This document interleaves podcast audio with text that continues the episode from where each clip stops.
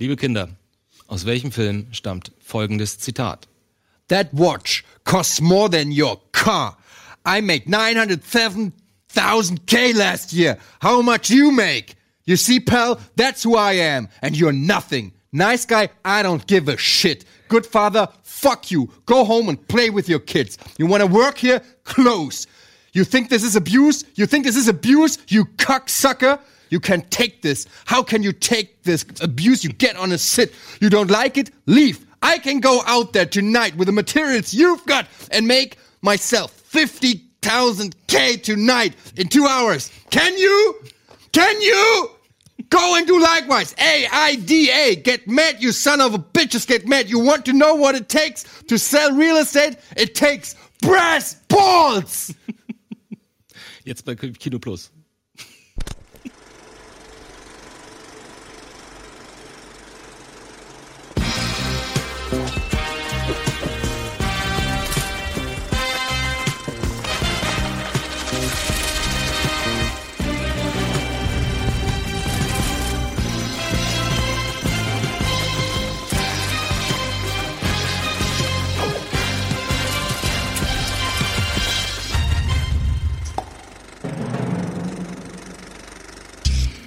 Und mit diesen freundlichen Worten begrüßen wir euch herzlich zu einer neuen Ausgabe Kino Toplo, äh, Kino Plus. Kino, Kino, Kino Toblerone. Kino Plus, herzlich willkommen, schönen guten Tag, hallo, herzlich willkommen, guten Abend und so weiter und so fort. Ich begrüße ganz herzlich natürlich meine beiden obligatorischen Mitstreiter, Andi und Eddie, die jetzt eben gerade hier mal einen ganz großartigen Monolog runtergerattert haben. Und wer uns diesen Monolog erraten kann, der kriegt einen Preis, würde ich sagen, ne?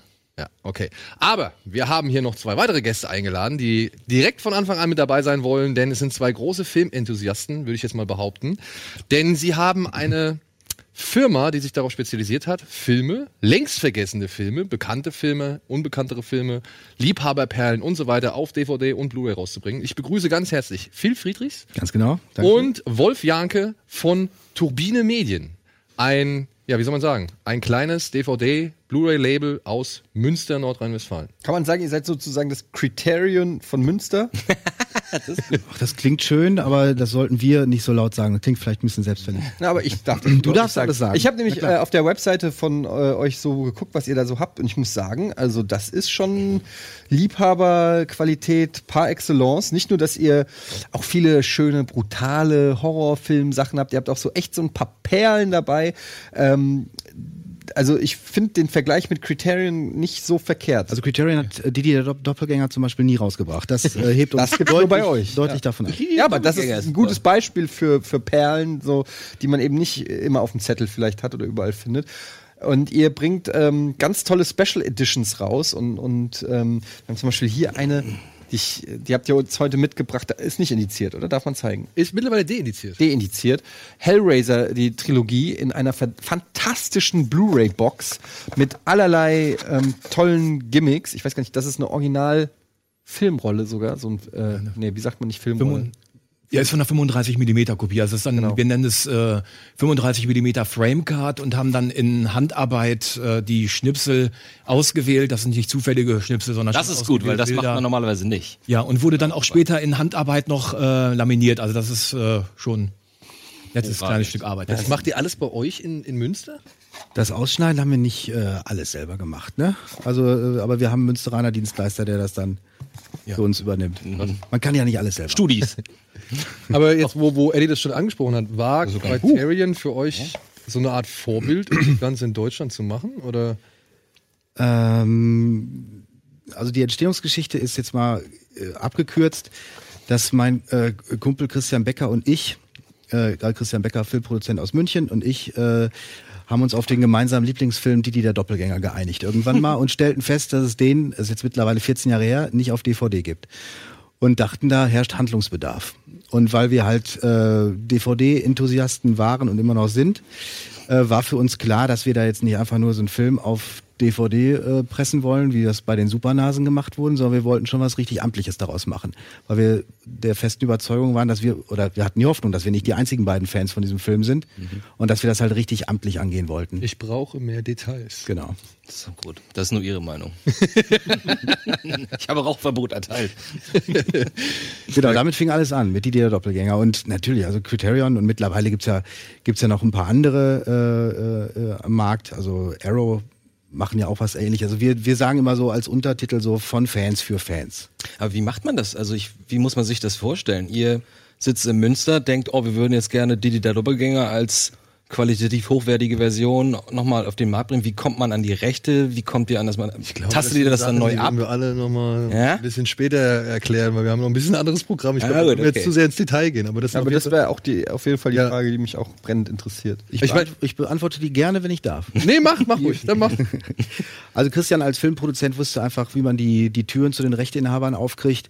Ich bin seit 97, also seit Markteinführung eigentlich in der DVD-Branche, war früher bei Universum Film in München, habe mich dann als DVD-Producer selbstständig gemacht und 2004 kam dann das eigene Label oder die, die Idee zum eigenen Label und ähm, ja, also wie man es anstellt, eine DVD zusammenzustellen, das wusste ich schon. Und äh, es hat sich relativ zügig echt verselbstständigt. Also wir hatten so die Idee und zwei Wochen später quasi den Vertrag unterschrieben und dann ging's los. Das heißt, ihr seid da auf, in offene Türen, äh, ihr seid da, habt da offene Türen eingetreten, weil die dachten, ach Ja. schön, weil Genau, ist doch gar nicht so Das ist schlecht. ja eine Win-Win-Situation eigentlich. absolut.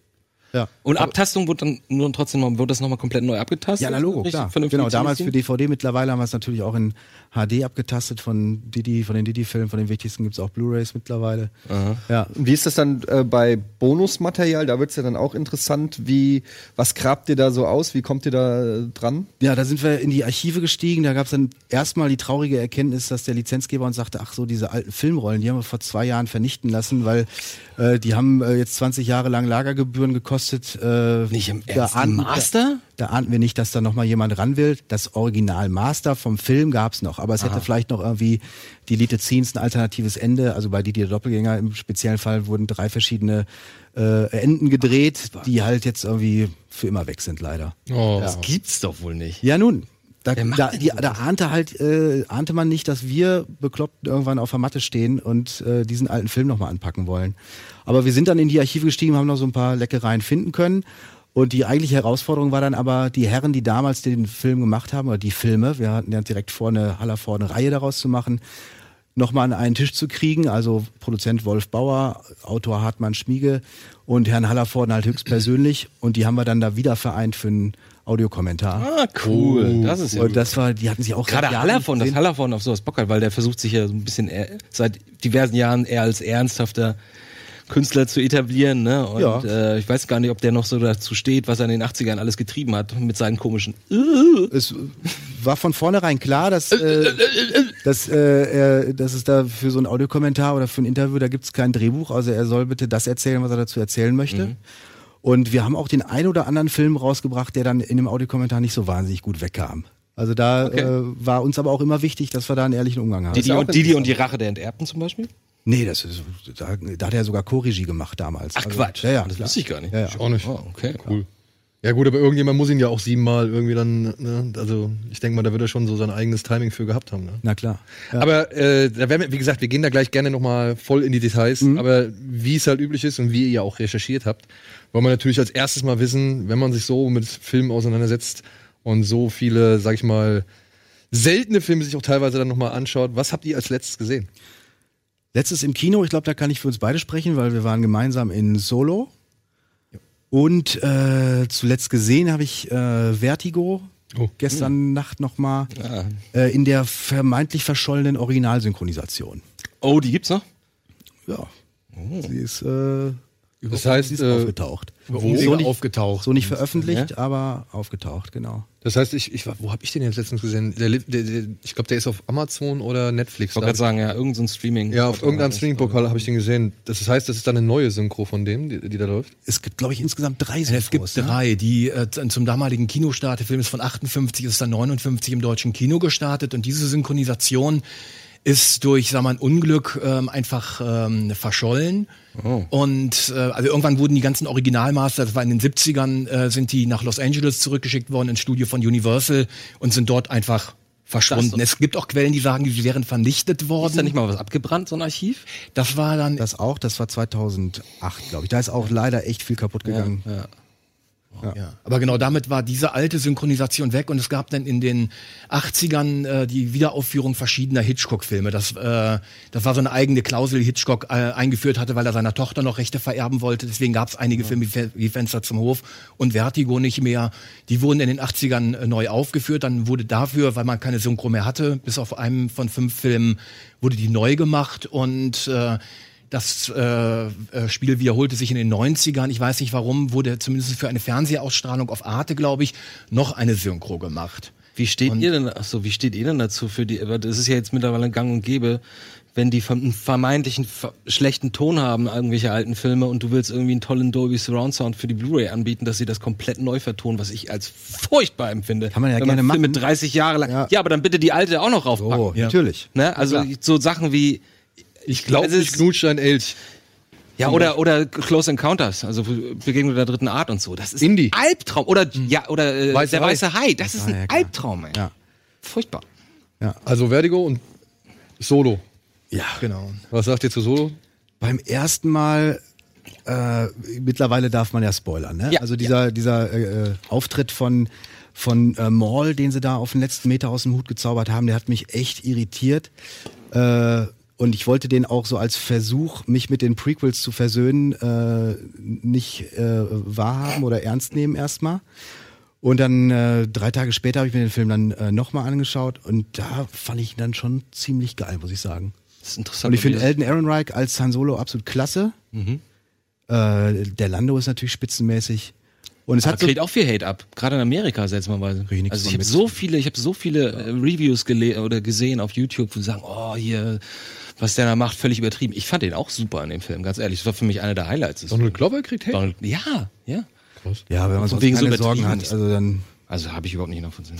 Ja, aber ich finde auch Donald Glover und El Aiden Ehrenreich, Elden Ehrenreich. Elden Ehrenreich sind auf jeden Fall nicht die Schwachstellen des Films. Nee. So, also Nee. das sind gehört eher zu den Stärken. Da finde ich Emilia Clarke und Paul Bettany weitaus schwächer. ja, genau, ja. Und der Film hat halt so ein bisschen was Episodenhaftes, also hätte auch irgendwie als als Miniserie funktioniert, so erst so der der Train heißt und dann irgendwie das nächste, ne?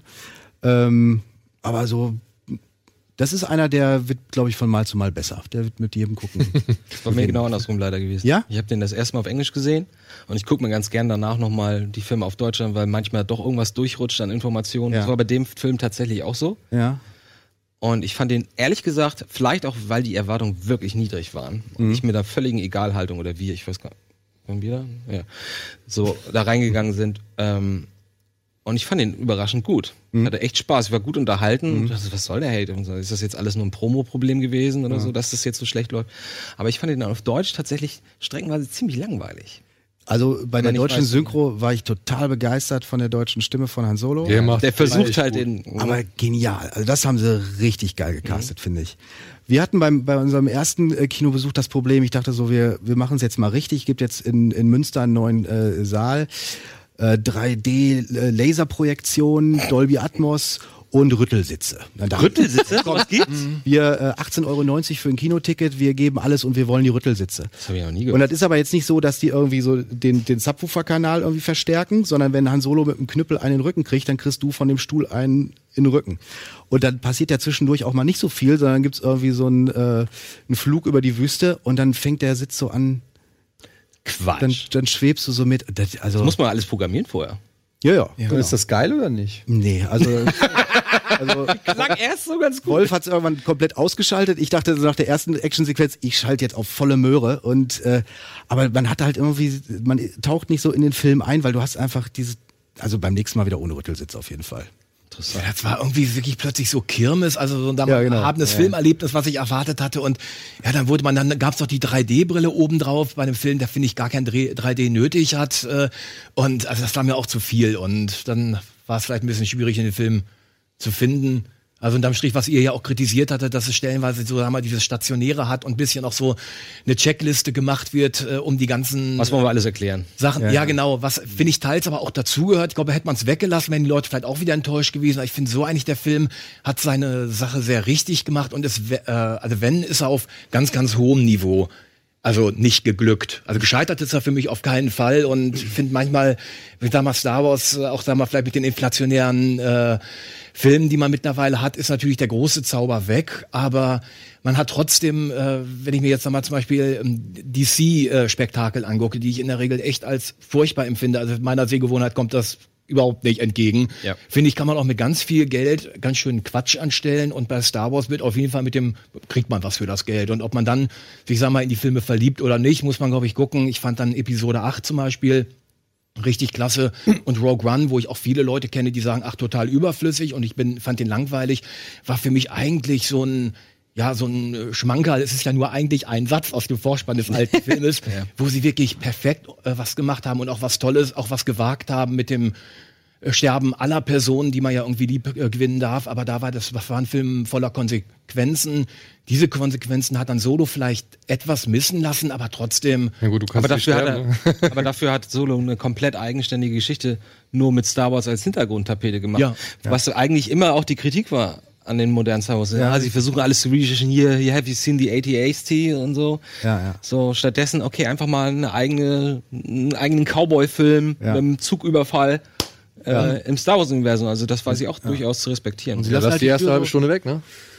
Sie lassen halt die Tür so auf, jetzt noch eine noch einen zweiten Solo, einen dritten Solo zu machen. Hätte ich jetzt ne? Weil nicht diese so unbedingt was gegen, muss ich sagen. Nö, ja nicht. Also weil, aber weil diese diese Nummer mit Darth Maul da jetzt so stehen zu lassen, das wäre ein bisschen das wenig. Ist, vor allem ist es ist einfach eine völlig falsche Entscheidung, das zu machen, weil du kannst nicht davon ausgehen, dass jeder Zuschauer die ganze Geschichte von, habe ich mir dann sagen lassen von den Clone Wars oder oder die Hintergrundgeschichte, dass Maul halt überlebt hat, sowieso. Das Ja, wissen ja, auch genau. nicht viele Leute, das Genau. wissen wir vielleicht so ein bisschen, aber dass er jetzt halt quasi so ein, so ein Crime Lord wurde, Ja. das weiß ich nicht. Für mich ist er einfach nur plötzlich, hä, was macht Genau, Maul also denn Für mich jetzt? hat er, ich bin da ja ein bisschen puristisch, für, für mich zählen nur die Kinofilme. Also das, was ich nicht in den Kinofilmen über Star Wars lerne, finde ich, äh, kann man auch nicht al- als, als Wissen voraussetzen. Genau. Ähm, das ist sein eigener Kanon, nichts gegen das Expanded Universe. Ich weiß, dass da coole Stories sind und ich höre immer wieder Positives über Rebels und weiß ich nicht was.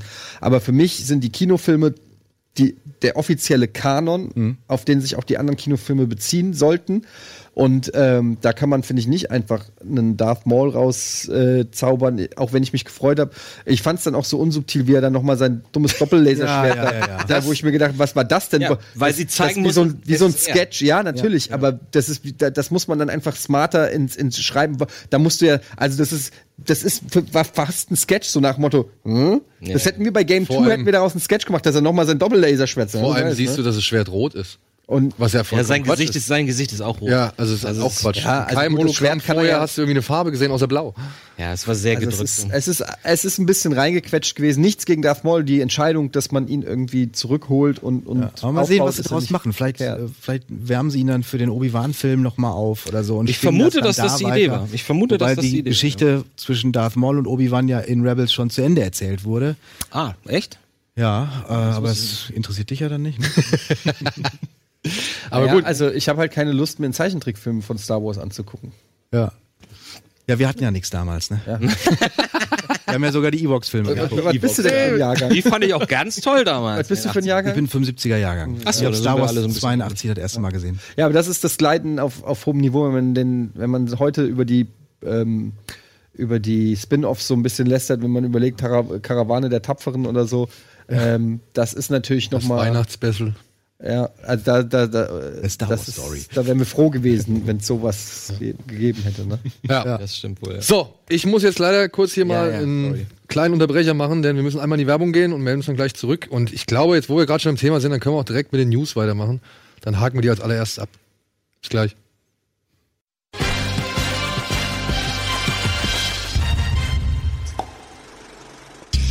So, willkommen zurück zur aktuellen Folge Kino Plus mit unseren beiden Gästen Chris und Wolf von Turbine Kannst mich Medien. auch Phil nennen. Äh, Phil, Entschuldigung, Entschuldigung. Oh Ich Mann. dachte auch gerade, irgendwas stimmt nicht. Ja.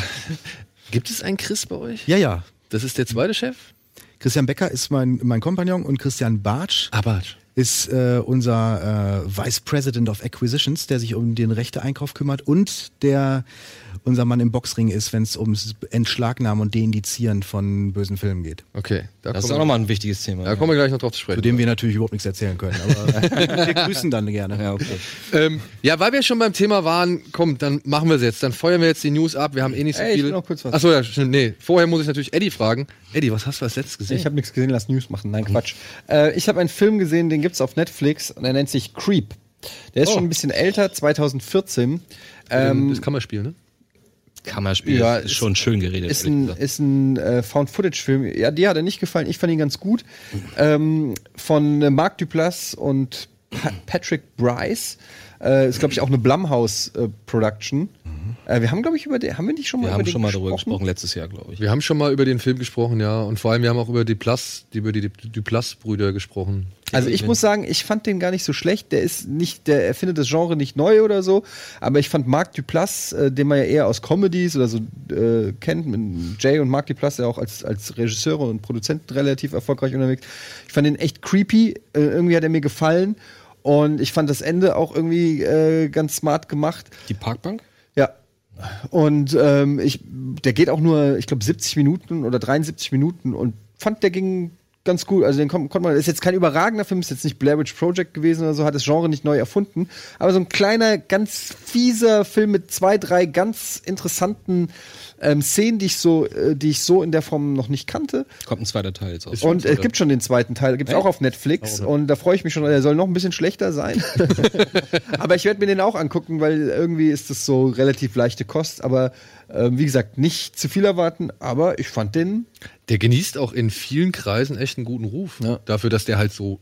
Der sieht aus, als ob der spärlich ist. 5000 Dollar gekostet hat oder so. Aber Marc Duplass, ich kenne den halt noch aus, aus der äh, Comedy-Serie The League. Und äh, dann den da zu sehen, er spielt halt wirklich so einen, so einen ganz komischen Typen und, und so ein bisschen Stalker-Typen. Und es ist so ähm, richtig unangenehm. Ich finde, er hat das echt, also es hat mich ein bisschen fasziniert, wie der es gemacht hat, finde ich. Der rettet für mich den Film. Mit einem anderen Schauspieler, der das nicht so gemacht hätte, hätte es auch leicht in langweiligen Trash werden können. Aber er nimmt für mich so ein bisschen jede Szene ein und äh, ist echt. Ähm, gibt so ein paar, es gibt ein paar Jumpscares, die sie aber auch. Ich sagen, gehen sie da nicht 30 Minuten durch den Wald und jedes Mal macht der Buh, wenn er hinter dem Baum herkommt? Er, er erschreckt halt den Kameramann gerne. Es ist halt. Ungefähr 15 Mal, ja. Naja, äh, aber es ist halt, es ist halt in die Story ganz gut, weil das macht ihn halt noch creepy, weil er wirklich in Situationen, wo es nicht passt, dann irgendwie so ihn erschreckt und der Kameramann so, what the fuck? Und er so, ah, kleiner Spaß. So, und es ist schon irgendwie ähm, smarter gemacht als die Katze, die aus dem Küchenschrank springt. Oder Das so. stimmt. Ähm, also jetzt nicht mega geiler Film, aber 72 Minuten kann man dafür aufbringen. Also, ja, wie gesagt, ich glaube, der genießt halt schon wirklich einen guten Ruf bei, bei vielen Leuten. Gerade weil er halt aufgrund seiner minimalen Mittel ziemlich viel rausholt. Ne? Also, finde ich. Und der ist, äh, wie gesagt, das Ende fand ich dann auf seine Art und Weise äh, erfrischend. Ich bin auf den zweiten Teil gespannt. Also, den habe ich noch nicht gesehen. Der jetzt auch auf Netflix ist. Ja, cool. Und dritter kommt auch. Ja, die haben ja auch doch wahrscheinlich ein paar Deleted Scenes über. Wenn der Film nur noch 70 Minuten lang ist, dann kann man daraus ja noch einen zweiten zusammenstellen. Theoretisch schon, ja. Aber das sind schon diese Duplass-Brüder, diese, diese Nee, Mumblecore-Regisseure, oder? Nee, nee, der Regisseur ist auch der Autor, der heißt Patrick Bryce. Mark Duplass hat mitgeschrieben am ersten Teil. Und es sind ja auch, ähm, und im ersten Teil spielt auch der Regisseur selber, der spielt den Kameramann auch selber. Aber aus Gründen im zweiten Teil ist er nicht mehr dabei. Aber der, der Horrorfilm mit Franka Potente von dem Severance, das ist ein anderer, der, das hieß ist ein aber, der hieß aber auch Creep. Der hieß auch Creep, ja. Das ist ein anderer Creep. Ja, doch, Jeff, der noch zu Hause lebt. Das sind diese Mumblecore-Jungs. Ja, ja, Ja, ja, sag ich doch. genau. Achso, ich dachte, du Nee, mit- bei Creep. Nee, nee, nicht bei, nicht bei Creep. Ich meine jetzt nur, dass der mit seinem Bruder zusammen Genau, schon. Mark und JD Plus. Genau. Sag ich ja, die machen sehr viele Sachen zusammen. Andi, hast du noch einen Film auf der Uhr, den du uns gerne präsentieren möchtest? Äh, nee, äh. Ich habe noch mal, ähm, ich habe noch mal den Film gesehen, den Edward Norton groß gemacht hat. Oder- Zwielicht. Zwielicht. Ist schon ganz geil, muss ich sagen. Ich auch. Also, wenn es nur für die zwei, drei Twists ist, aber es ist so toll, wenn aus diesem schüchternen, ängstlichen Edward Norton plötzlich dieser Oberproll, dieser Macho Brutalo-Typ wird. Das macht schon echt Laune. Das war ja damals auch eigentlich, glaube ich, der erste, glaube ich, bekannte Film, der ja zumindest dann äh, mit dem Ende den Film komplett neu erzählt hat, was dann ja irgendwann Ja, ich glaub- Fight Club äh, Ja, ich, ich Mode wurde. ich würde immer sagen, das ist üblichen Verdächtigen, der, der, der den Trend losgetragen hat, äh, Ja. losgetreten hat, finde ich. Aber, Ah, okay, aber ich ja. glaube, ich glaube, Zwielicht ist 97 oder so und ich, ich bin der Meinung, dass, ähm, dass Edward Norton zu, dem, zu dem Zeitpunkt noch nicht so richtig groß war und durch den Film ist er halt echt. Nee, den hat man nicht auf dem Schirm und der hat dann ja so ein Duell mit Richard Gere. Ja, und das macht er so überzeugend. Das ist so, das macht so einen Ja, Spaß. das musste er erst Vor mal allem, schaffen, ne? Als absoluter Newcomer. Ja, aber auch weil, ähm, das hatte ich auch komplett vergessen, auch dass ähm, Richard Gere in dem Film eigentlich auch so ein bisschen ein Arschloch ist. das finde ich, und deswegen, das macht es dann noch mehr lustig. Und, Ja, er ist ja auch so sehr von sich selbst überzeugt. Ja, ne? er er hat auch so, eine, ein auch so eine, so eine Nullbilanz, also eine ja, er, so er, er, er vertritt auch halt fiese, böse Menschen und weiß das auch und das ist auch ihm egal und so. Und das gibt dem Ganzen nochmal so einen gewissen Drive, dass er plötzlich so Bin mir nicht sicher, ob ich den je Den, soll, den solltest musst du dir mal angucken, ey. Weil wenn du nicht weißt, was da passiert, das ist schon eine ziemlich coole Geschichte, finde Habe ich auf Laserdisc, kann ich allein. ich. Echt? Hast du noch einen Laserdisc-Player? den Laser Wir haben, ein, wir haben einen Player hier. Der Neulich Fachmann hat natürlich zwei Laserdisc-Player, ne? Ja. Ey, wir haben noch eine ganze Stapel von Laserdiscs, falls du. Ich bin mit Handgepäck angereist. Aber vielen Dank. Ähm, ich habe noch einen Film gesehen, der vielleicht ganz interessant sein könnte für die Freunde des etwas arthausigeren Zombie-Films. Da kommt jetzt ein Film raus, von dem habe ich so ein bisschen was gelesen im Vorfeld, dass der jetzt auch so als, ich will jetzt nicht sagen neue Hoffnung im Zombie-Genre, aber weil, aber wieder mal so ein kleines, kleinen, kleiner Lichtblick. Ähm, the Night Eats the World. Habt ihr von dem gehört? Noch nie gehört, ne? Das ist ein französischer Film und ist so ein bisschen Robinson Crusoe äh, im Zombie, in der Endzeit, so in der Zombie-Endzeit. So. Da geht es um einen jungen Mann namens Sam, der ist auf, wir lernen ihn kennen, als er gerade auf der Party seiner Ex-Freundin ist, um irgendwelche Tapes abzuholen. Also er will irgendwie Tapes von ihr wieder haben. Und ihr, der, ihr neuer Freund regt schon auf, was der da will und so weiter. Und er hat sich da eigentlich überhaupt kein Interesse dran, will den, den Stress da auch gar nicht mitmachen. Und sie sagt ihm halt, hier, geh da hinten am Ende des Ganges in diesen Raum rein, da sind die Tapes und so. Macht er auch. Und dann findet er irgendwie beim Suchen nach den Tapes eine Flasche, keine Ahnung, Schnaps. Die zieht er ab und pennt halt dann da ein in dem Raum. Absolut logisch. Absolut logisch, kennt man ja. Ne? Also man ist ja manchmal gefrustet und so. Naja, und dann kennt man es halt auch. Ne? Du stürzt auf einer Party ab, pennst ein, am nächsten Morgen wachst du auf und alle Welt ist Zombie. Und so ist es dann halt auch da, ja. Und er ist dann halt in so einem, das wird dann halt geschildert so als abgeriegelter Wohnblock. Ja, also er versucht halt erst in der Wohnung irgendwie klarzukommen, muss dann halt erstmal die Wohnung verbarrikadieren, weil er merkt, dass im, Flur halt Zombies sind. Und dann erobert er sich nach und nach diesen Wohnblock, der allerdings immer, also der halt etwas isolierter von allen anderen ist, so dass er nicht genau wie der Berliner Zombie-Film. dieser, dieser Rambock, ne? Ja, so ein bisschen in der Art. schon, Und ne? dieser Rambock, der, der Rambock, der geht, glaube ich, ein bisschen mehr noch auf Horror und, und Dings auf Aber der ist Action. auch nicht schlecht, Der ist auch nicht schlecht. Ist auch nicht schlecht. Also, und bei The Night Eats the World geht es halt vor allem darum, wie dieser Typ mit der Isolation irgendwie fertig wird und mit der Einsamkeit und so, ja. Und wie wichtig es dann halt auch ist, mit jemandem zu sprechen und, und jemanden zu haben, mit dem man sich irgendwie austauschen kann. Es erinnert irgendwo an I Am Legend, ja, will ich jetzt gar nicht abstreiten so. Es gibt auch ein, zwei Handlungsstränge, die sie da einbauen, die wirklich eins zu eins I Am Legend sind, aber die kriegen dann nochmal so einen Dreh. Wie heißt der? Sag nochmal. The Night Eats the World. Und äh, ist ein Franzose, ein französischer äh, Film, glaube ich. Und wurde jetzt auf einigen Festivals schon ein bisschen, bisschen gehypt, sage ich jetzt mal vorsichtig gehypt. Ich fand ihn stellenweise dann doch etwas zu ruhig. Ja, also so für meinen Geschmack äh, hätte da ein bisschen mehr hier und da passieren können. Aber es gibt halt auch andere so, wie heißt der, kennt ihr diesen, diesen Ben und Mickey versus the Dead? Der heißt auf Deutsch, also auf Englisch heißt der The Battery. Das ist ja auch eher so ein Film, wo die Zombies jetzt nicht unbedingt die erste Geige spielen, beziehungsweise nicht permanent als Bedrohung irgendwie reingefeuert werden. Und da ist das auch so. Und was ich aber hier ganz interessant fand bei The Night Eats the World, dass die Zombies kein Geräusch von sich geben. das fand ich halt echt mal, mal richtig cool. Ja. Also er hat dann unter anderem einen Zombie gefangen, der halt wirklich einfach kein Geräusch von sich gibt so und wie halt alle anderen auch und das fand ich irgendwie gab es dem ganzen Zombie-Dingen noch mal so eine gewisse Creepiness, also eine kleine Creepiness so ja Ein bisschen leiser, ein bisschen ruhiger machen. alles ein bisschen leiser, alles ein bisschen ruhiger, also wie so gesagt so ein entschleunigter Zombie also, also, nicht, also nicht ganz die Zombie-Fußballer-Nummer. aber der, Der war war auch geil. geil ist. Der war geil. Kennt ihr den? Goal of Den Death. Zombie-Fußballfilm? Nee. Goal of Death. Ey, den Der ist müsst ihr euch angucken. Das ist ein lustiger Ey, du Spaß. denkst, das kann nicht funktionieren, diese Idee. Es funktioniert. Ja. Glaub mir. Und du denkst, schlecht. wie soll ich einen Zombie mit einer Autotür enthaupten? Aber auch das ist dann machbar. Ja, das, kann, das ist aber zu schaffen. Ja, ja. Nee, aber es ist geil, sie klemmen ihn halt im Fenster ein und kurbeln dann das Fenster. also, das ist Goal of the Dead, auch ein unterhaltsamer Film, aber wie gesagt, wer halt so ein bisschen Lust mal auf einen etwas ruhigeren, etwas geerdeteren Zombie-Endzeitfilm hat, ja, The Night Eats the World, kann ich empfehlen. okay. So, Und jetzt machen wir weiter mit den News, damit wir direkt bei dem Star Wars-Thema bleiben können. Halloween again. Erste Bilder zum Michael Myers Reboot. Tatort Sommerloch. Till Schweiger regt sich über seinen Sendeplatz auf. Die Star Wars News der Woche. Hass, der erste Flop und die Frauenquote. Kurzen Sachen abhandeln. Wollen wir die Ja. kurz, ja? bin jetzt sauer, dass Han Solo ne, nicht von einer Frau gespielt ist. Ja, das ist auf jeden Fall ein großes. Habt ihr die ersten Bilder gesehen hier von ähm, Halloween? Nur das Bild, was ihr da gerade gezeigt habt. Mike, Michael Myers. Ja. Finde ich ganz geil. Ist das die gleiche Maske? Es ist halt eine verwitterte Maske wohl. Sie haben. Haben, der, Film spielt ja jetzt dann wohl wirklich nach Halloween 1 oder 2, ne? wenn ich das jetzt richtig verstanden habe. Also ich hatte es so gelesen, dass er alles bis auf den ersten ignoriert. alles bis auf den ersten. Wobei der zweite, der direkt an den ersten anschloss, hätte man ja noch mitnehmen Den können. hätten wir aber eigentlich nur das- mitnehmen können, weil der spielt ja wirklich fünf Minuten später. Ja. Ja, aber der ist halt bei Vibe nicht so populär. Und wieder gegen Jamie Lee gemacht. Curtis. Wieder gegen Jamie Lee Curtis, die diesmal schon eine Tochter und eine Enkelin hat. ja, und sich jetzt halt wie alle Jahre an Halloween darauf vorbereitet, dass ihr Bruder zurückkommt. Vor 20 Jahren hatte sie nur einen Sohn, richtig? Ja, sie hatte nur einen Sohn, weil hier, das, war das nicht Josh Hartnett? Josh Ja, klar. Ja. Echt? Age 20. Halloween Age 20, ja. Was? Und LA Cool J spielt einen Wachmann. Ja, Warte. Da haben sie ihm doch, haben sie ihm da nicht den Kopf abgehauen mit einer Axt? ja klar. Und dann kam der Achte. Ja, klar. Und dann kam der Achte. Resurrection, ne? Ja. Ja, ja und äh. Halloween ne, wird, gesch- wird geschrieben von Danny McBride, ne? Weißt du? Ach was. Geschrieben oder gespielt? Geschrieben. Also geschrieben. Ach geil. Der Danny McBride. Der Danny McBride. Das ist ja cool. Und ähm, Der Regie Danny führt dann hier dieser David Gordon Green, der glaube ich auch hier Ananas Express gemacht hat, wenn ich das richtig Guter Junge. Habe.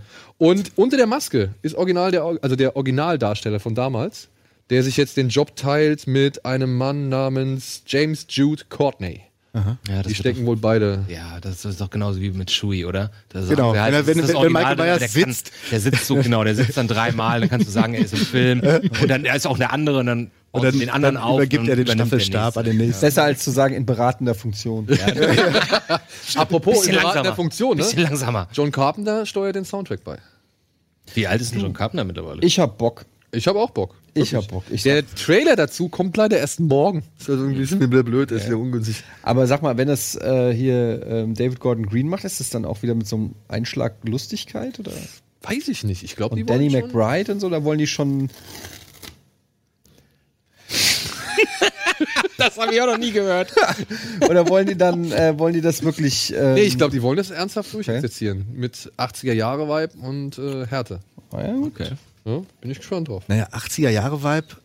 Ja, gut, nee, also, ne, also im Geiste der 80er Jahre. Okay, ja. Weil Aber er spielt heute, oder? er spielt heute. Ja, wie gesagt, also ähm, Der kommt ja schon im Oktober. Jamie Lee Curtis hat eine Tochter, dargestellt von Julie Greer, die ewige Nebenrolle. Beziehungsweise die Frau, die zu verdammt ist, immer Mütter zu spielen, irgendwie in jedem Film und dann auch nur so am Rande vorzukommen. Und die hat halt schon eine eigene Tochter. Und die beiden sind so ein bisschen genervt von der etwas ergrauten Laurie, die von, halt. ihrer alten, von ihren alten Geschichten Genau, wahrscheinlich von auch. ihren alten Geschichten. Wie heißt der Film dann jetzt? Heißt der H40 oder Halloween Reborn? Oder Halloween. Ich denke mal, er wird einfach nur Halloween heißen. Hoffen wir's. Okay. Ja. Und dann hat sich Till Schweiger etwas erbost in einem Interview mit der Bild am Sonntag. Ui. Hat er sich über die Kollegen ähm, oder beziehungsweise die zuständigen Kollegen von der ARD und vom NDR und so weiter geäußert, weil sein Nick Chiller Off-Duty-Film, sein Tatort-Film, der ja im Kino gelaufen ist, jetzt während der WM gezeigt wird. Allerdings auch noch an einem spielfreien Tag, das muss man dazu sagen. Ja? Also es sind keine Wo ist das Problem jetzt? ja, er findet halt, er fühlt sich verarscht. Er ähm, sieht sich als Ärgerlich. Lückenfüller und ja, Erfüllungsgehilfe irgendwie. Der gleiche. Oder ein zweiter Teil. Nein, der gleiche. Er findet halt scheiße, dass sie diesen Film jetzt halt während der WM rauskloppen und das Ganze halt so ein bisschen Lückenfüller-Charakter hat. kannst aber nicht machen. Lückenfüller wäre Sonntag Dann läuft, 24 Uhr. Dann läuft so. der nur um 20.15 Uhr, also das ist echt undankbar. Ja, ne? Ja. Voll- Aber gut, der macht doch jetzt diesen Klassentreffen-Film und dann ist doch alles wieder gut. Was für ein Klassentreffen. Klassen, Klassentreffen 1.0 oder 2.0? Ja. Nur es ist als, wirklich als Trilogie geplant und es geht darum, dass dann äh, sich äh, Freunde zum 30-jährigen Abi-Treffen äh, zusammenfinden und das ist wirklich ein humorfreier Trailer. Es ist wohl so gemeint, dass das eine Komödie sein soll. Oh, also ja, der lief, der lief vor, vor Solo, der Trailer, und wir haben uns echt fragend angeguckt, ob das gerade äh, ernst gemeint war oder was da los ist. Ich weiß nicht, liebe Regie, haben wir den Trailer?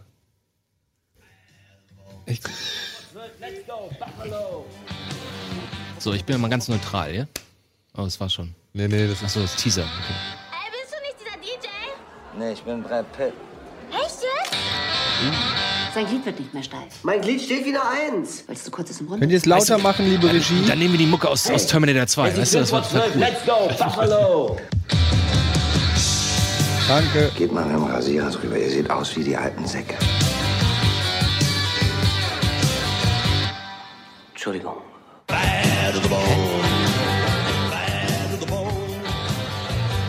Sag mal, wieso sitzt du auf dem Schwimmring? Der hat Hämorrhoiden. Was ist das? Das ist eine Sportverletzung. Was machst du da?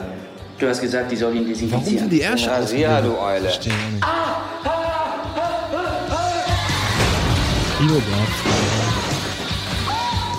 Oh, war das schlecht. Hat sie den Schnitt bemerkt? Ralf Möller. Andreas? Jetzt kommt der Knaller. Eier klemmt fest. In der Bank. Wenn Sie reingehen, gehen Sie auch irgendwie wieder raus. Nein, gehen Sie nicht. Sie sind angeschwollen. Ach nein, jetzt hört doch mal auf mit den Eierwitzen, ey. Das kitzelt so drum. Nicht so ziehen! Nicht so ziehen! Hallo! Mann, wir haben hier ein kleines Problem. Sind Sehen aus Sie das Marzahn? nicht? Eier stecken in der Bank fest. Kommen Sie, gucken Sie selber mal. Auf gar keinen Fall. Uiuiuiui. Wow. Ich meine nach wie vor, ich habe Respekt davor, dass er einfach so Lust hat auf Filme machen, Filme schreiben, Filme produzieren. Dafür hast du Respekt. Ja, ich habe davor, dass es gibt nicht viele Leute in Deutschland, die, die das so durchdrücken, aber das ist, dass immer so ein Müll dabei rumkommt. Das ist halt schade. Ja, dann lass uns doch einfach weitermachen. Ja, er hat auf jeden Fall jetzt schon so ein bisschen äh, sein Ende der Tatortgeschichte in Aussicht gestellt und sagt, er weiß nicht. Habt ihr den gesehen, alle, den Tatort? Äh, nein, auch die vier äh, anderen Tatorts, die dann, die es dann noch Ich habe, glaube ich, 20 Minuten oder 25 Minuten durchgehalten. Also ich habe zwei Folgen habe ich gesehen. Der, mit- der Kinofilm ist der mit Helene Fischer oder war das ein anderer? Das ist der mit Helene Fischer. Ja. Ich weiß nur noch, da gibt es so eine Schießerei in so einem Puff. Ist das, ist das der? Ja. Ne? glaub, ja. Gleich am Anfang, wo einfach nur Riesenballerei. Und er läuft und, und diese Szene in, in, in Istanbul, ne? Wo er, ja, genau. wo er über die gleichen Dachzinne Dächer läuft, wie Exakt. Daniel Craig in und drei Brad anderen. Filmen, ja, ja. genau. Äh, Liam Neeson. Ja. Und dann Star Wars. Ist einiges passiert. Unter anderem ist es jetzt offiziell, ähm, Solo ist ein Flop. Naja. Prognosen gehen davon aus, 50 bis 80 Millionen Miese. Ähm, Einspielergebnis wurde auch schon, also das komplette Einspielergebnis wurde auch schon runtergesetzt von etwas über 500 Millionen auf 400 Millionen so. Dann sind sie aber noch ein bisschen im Plus. Ja, was aber nicht reicht. Also es reicht nicht bei Das das der, dieser das Größe. ist auch vor allem deswegen ein Flop, weil der halt so teuer war durch die ganzen Durch die Nachschüsse. Nachschüsse, ja. So, ich glaube, der hat 300 auf der, auf der Uhr oder so.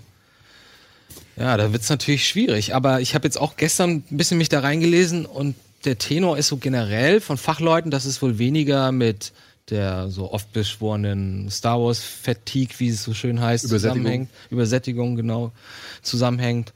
Auch nicht mit der Enttäuschung vieler Fans, inklusive meiner Wenigkeit. Übrigens, und ich gucke da ganz kurz mal auf die andere Seite sowas, von Teil 8 äh, sondern es ist tatsächlich eine reine Promonummer, dass sie dass sie zu spät angefangen haben, äh, PR anzuschieben, Dass das Zeitfenster zu dass knapp das war. Zeitfenster Ja, genau. zu knapp war und dass sie auch, ähm, wenn ich das richtig in Erinnerung habe, dass sie es halt versäumt haben, Solo als Figur aufzubauen mit Trailern oder mit Teasern. Ich glaube, das hat auch, der, da hat, man hat so das Gefühl gehabt, die waren selber ein bisschen unsicher. Und äh, durch diese ganze negative Presse und äh, man hatte so das Gefühl, sie trauen sich nicht so richtig selbstbewusst diesen Film zu promoten und ihren Hauptdarsteller zu promoten. Und ähm, irgendwie kam, ich fand das auch ganz komisch angepriesen alles. Aber ich glaube auch nach wie vor, dass das kein guter Zeitpunkt ist, direkt zwei Wochen nach Deadpool, zwei Wochen nach Infinity War. Nee, es ist ähm, halt, es ist zwei der- Wochen vor Jurassic World. Irgendwie, da hättest du im Dezember echt Es ist Ja, halt der Dezember ist- historische, der historische Star Wars Starttermin, ne? Ende Mai. Ja. Seit, seit äh, 77. Aber äh, Episode ja schon 7 hätte ja schon im, äh, im Mai äh, starten sollen und ist, ist dann auf den Weihnachtstermin gerutscht. Der nächste dann wieder, der nächste dann wieder. Jetzt wollten sie den Mai-Termin einmal durchziehen, haben sich dadurch wahrscheinlich grandios ein Ei gelegt. Und jetzt wartet man anderthalb Jahre auf den nächsten. Ne? Also der hätte jetzt auch, das ist jetzt für, für Disney wahrscheinlich der Beweis, dass der Weihnachtstermin einfach klasse ist und auch bei Solo wahrscheinlich der bessere Termin gewesen wäre. Das ist jetzt halt ein teurer Beweis gewesen. Ne? Dann stellen sich dann ja die anderen, die, die, ähm, die Konkurrenz natürlich auch darauf ein. Ne? Also wenn die wissen, okay, Dezember, was weiß ich, 12. Dezember oder so, ist Star Wars Tag, da brauchen wir einfach zwei, drei Wochen uns nicht kümmern. Das ist einfach nicht unser Termin und jetzt ähm, haben wir halt viele Highlights. Es ist Ja, schon aber trotzdem verwunderlich, Raum. dass ich meine, da ist ja immer noch über allem der Mutterkonzern. Lass es jetzt mal, lass ja mal Marvel jetzt eine Firma sein und Lucasfilm die andere Firma. Aber da ist ja eben noch oben halt das Dach drüber, was da Disney heißt. Und ich meine, da muss doch eigentlich irgendjemand sitzen und sagen, ey, wir bringen Avengers 4 im April raus. Verstehe ich auch nicht. Glaubt ihr wirklich, ist es so eine gute Idee, Star Wars dann direkt im Mai rauszubringen, wenn wir vielleicht einen riesen Hit landen mit dem Film so? Also, ich, ich weiß es nicht. Also, das ist, fühlt sich für mich ja. irgendwie echt auch einfach unüberlegt an. Ja. Ja, aber ich fand auch diese, diese Trailer-Analyse ganz cool, dass man halt gesagt hat, irgendwie in dem ersten Teaser siehst du Han Solo oder halt Alden Ehrenreich für 10 Sekunden. Bei Rogue One, da siehst du direkt mal die ersten 35 Sekunden. Das ist Jyn Erso. Das Da ist präsentieren Erso, das das ist der die neue Held in unserem Film und ich so ja. weiter. Die, haben, die haben selber nicht geglaubt an ihren Helden und Ja, erwarten das alle anderen an. Und dabei war der besser, als man befürchtet hat. Ja. Absolut, ja. Also man hat jetzt schlimm, ich bin ja vom Schlimmsten ausgegangen und war eigentlich echt positiv überrascht von seinem, von seiner Darbietung. Finde das echt gut gemacht. Für, also da ist, darf ja auch nicht vergessen, wie schwer das ist, Ja, ja. Äh, da in solche ikonischen Fußstapfen zu treten. Absolut. Ähm, aber ich muss auch ganz ehrlich sagen, ich bin mal gespannt, ob es dabei bleibt, dass Ryan Johnson dann noch diese dritte Trilogie macht. Das Ey, ist die hat, das ist doch alles schon unterschrieben. Was willst du da machen? unterschrieben und er war auch Unterschrieben hat äh, er Phil einige Lord Regisseure und, und, und, Autoren. Ne, Ja gut, aber der schreibt, ich wollte damit sagen, der arbeitet ja schon seit einem halben Jahr Ja, und dann übernimmt das ein anderer und fliegt das. Also ich bin mal gespannt, ob das ist ist. Für mich ist das diese Entscheidung auch viel zu früh gef gefällt worden und auch zu ja, früh. vor dem Start von, von äh, Episode 8 Ja. wird das ja verkündet. Und ich meine, der hat natürlich nicht enttäuscht Box-Office-mäßig, aber das Feedback der Fans ist auf jeden Fall krass gewesen für Ja. Das Episode war noch 8. nie so zwiegespalten, glaube ich. Und ähm, jetzt muss man halt gucken, was J.J. Abrams mit Episode 9 macht. Aber ähm, ich, also, sorry, ich bin da echt skeptisch. Apropos Feedback der Fans, ne? Da kommen wir direkt zum nächsten Thema. Äh, die Dame, die die Rose in Episode 8 verkörpert. Habt ihr das Ja. mitbekommen? Ja, das ist so Instagram gemein, ey, das ist so fies. Also, da muss man halt auch sagen, das sind dann irgendwie Züge bei aller Liebe für, dieses, für diese Serie oder für die alten Filme oder keine Ahnung, aber da hört es dann halt auch echt auf. Vor allem, was hat das denn mit ihr zu tun als Person? Gar nichts. Also jemand schreibt einen, einen irgendwie nervigen Charakter, okay. Also ich Ja. fand sie noch nicht mal so unangenehm in dem Film, ehrlich gesagt. Ich fand den ganzen Film insgesamt Schrott, aber dass Ja, die aber jetzt selbst dafür wenn- so viel Hate abbekommt. Selbst wenn, ist es nur ein Teil und dann da Ja, hin, hinzugehen und irgendwelche rassistischen, frauenfeindlichen Kommentare unter jedes Instagram-Bild zu ballern, so denke ich mir halt, ey, warum, ey? Warum, hast du nichts Besseres mit deiner Zeit anzufangen? Total absurd, ja. Ja, aber es ist halt Internet, ne? Also, Ja. Ja, aber das muss ja trotzdem nicht gut because halten. of the Internet. Genau. So Aber because of the Internet-. Because of the Internet wurde ja auch ein Film, also eine Version von Episode 8 gemacht, die äh, sämtliche Frauenrollen ausradiert hat. Großartig. Ja. Was? Äh, wo jetzt, glaube ich, Macht 100 überhaupt nichts mehr Sinn dann wahrscheinlich. wo, wo glaube ich, dann 100 Minuten Film gefehlt haben. Also Ray ist auch raus. Ray ist auch raus. Kommt mal.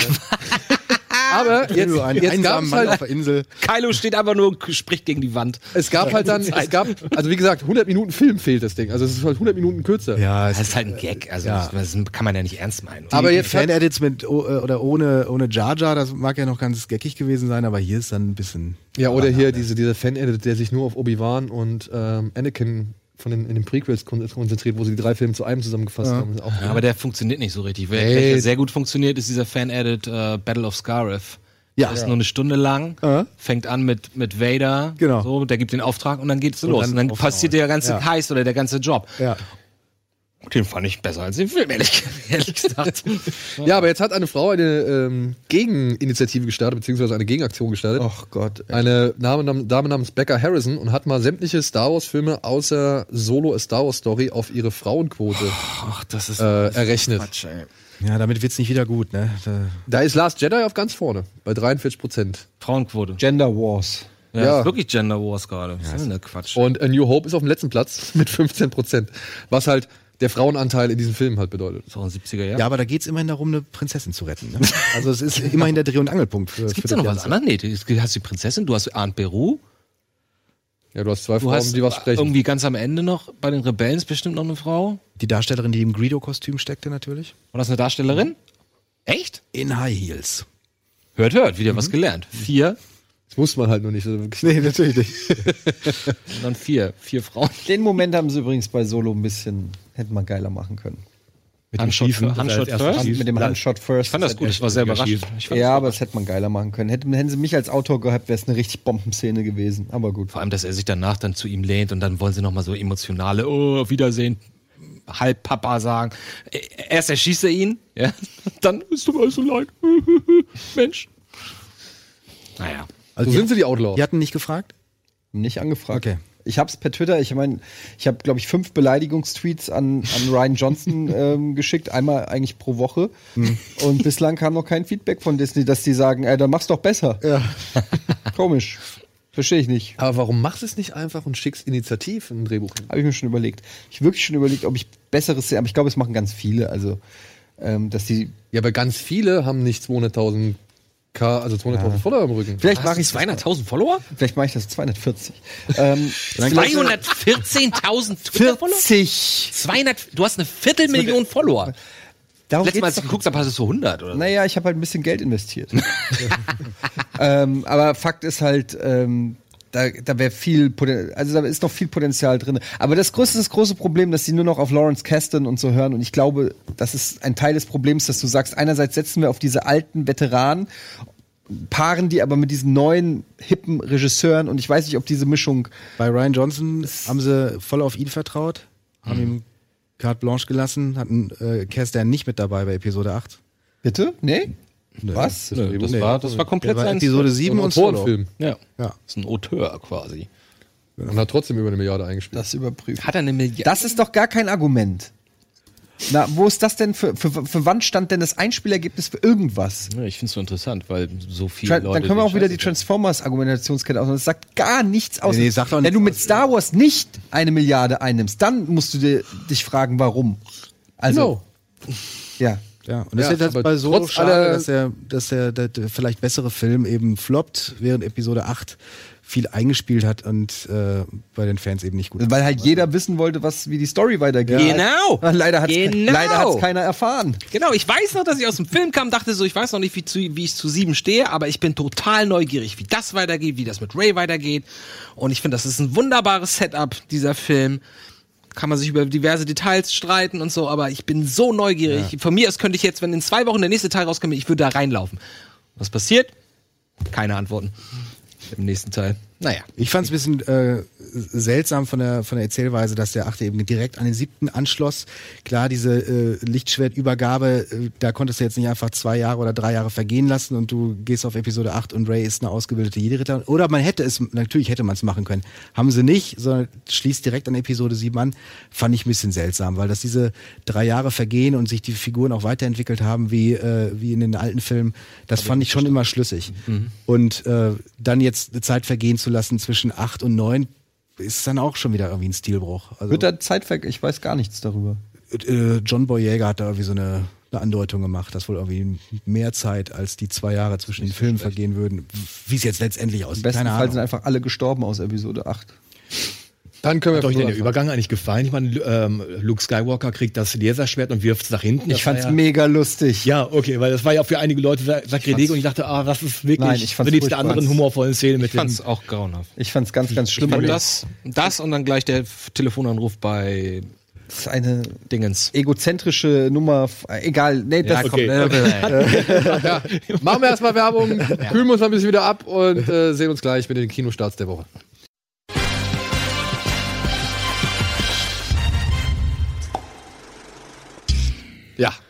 Was ist mit der Hand von Luke passiert? Wir wissen es nicht, aber wir werden es auch nie Brauchen wir erklären. auch nicht. Brauchen, wir auch nicht. nicht. Das ist Brauchen der wir Punkt. nicht. So, Brauchen wir auch herzlich nicht. willkommen zurück bei Kino Plus und wir machen direkt weiter mit den Filmstarts. Möchtest du noch ein Wasser?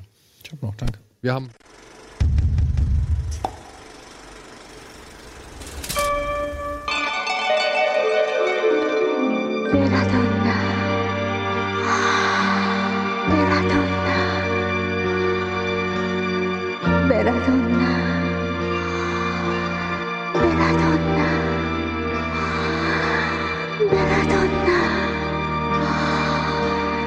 ベラドンナ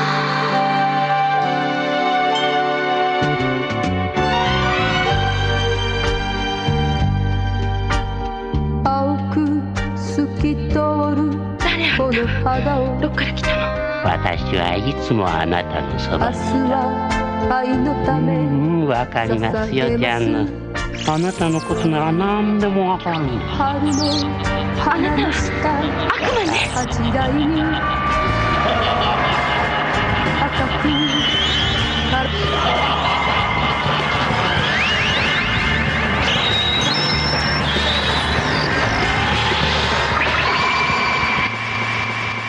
からですよ。70ern. Aus den 70ern. Und weil jetzt hier die Fragezeichen groß sind, werde ich direkt mal für Auflösung sorgen. Mach da mal Rufzeichen draus. Es, es kommen heute nicht so viele Filme raus, die ich irgendwie A, empfehlenswert finde, beziehungsweise zu denen ich was, wirklich was sagen kann.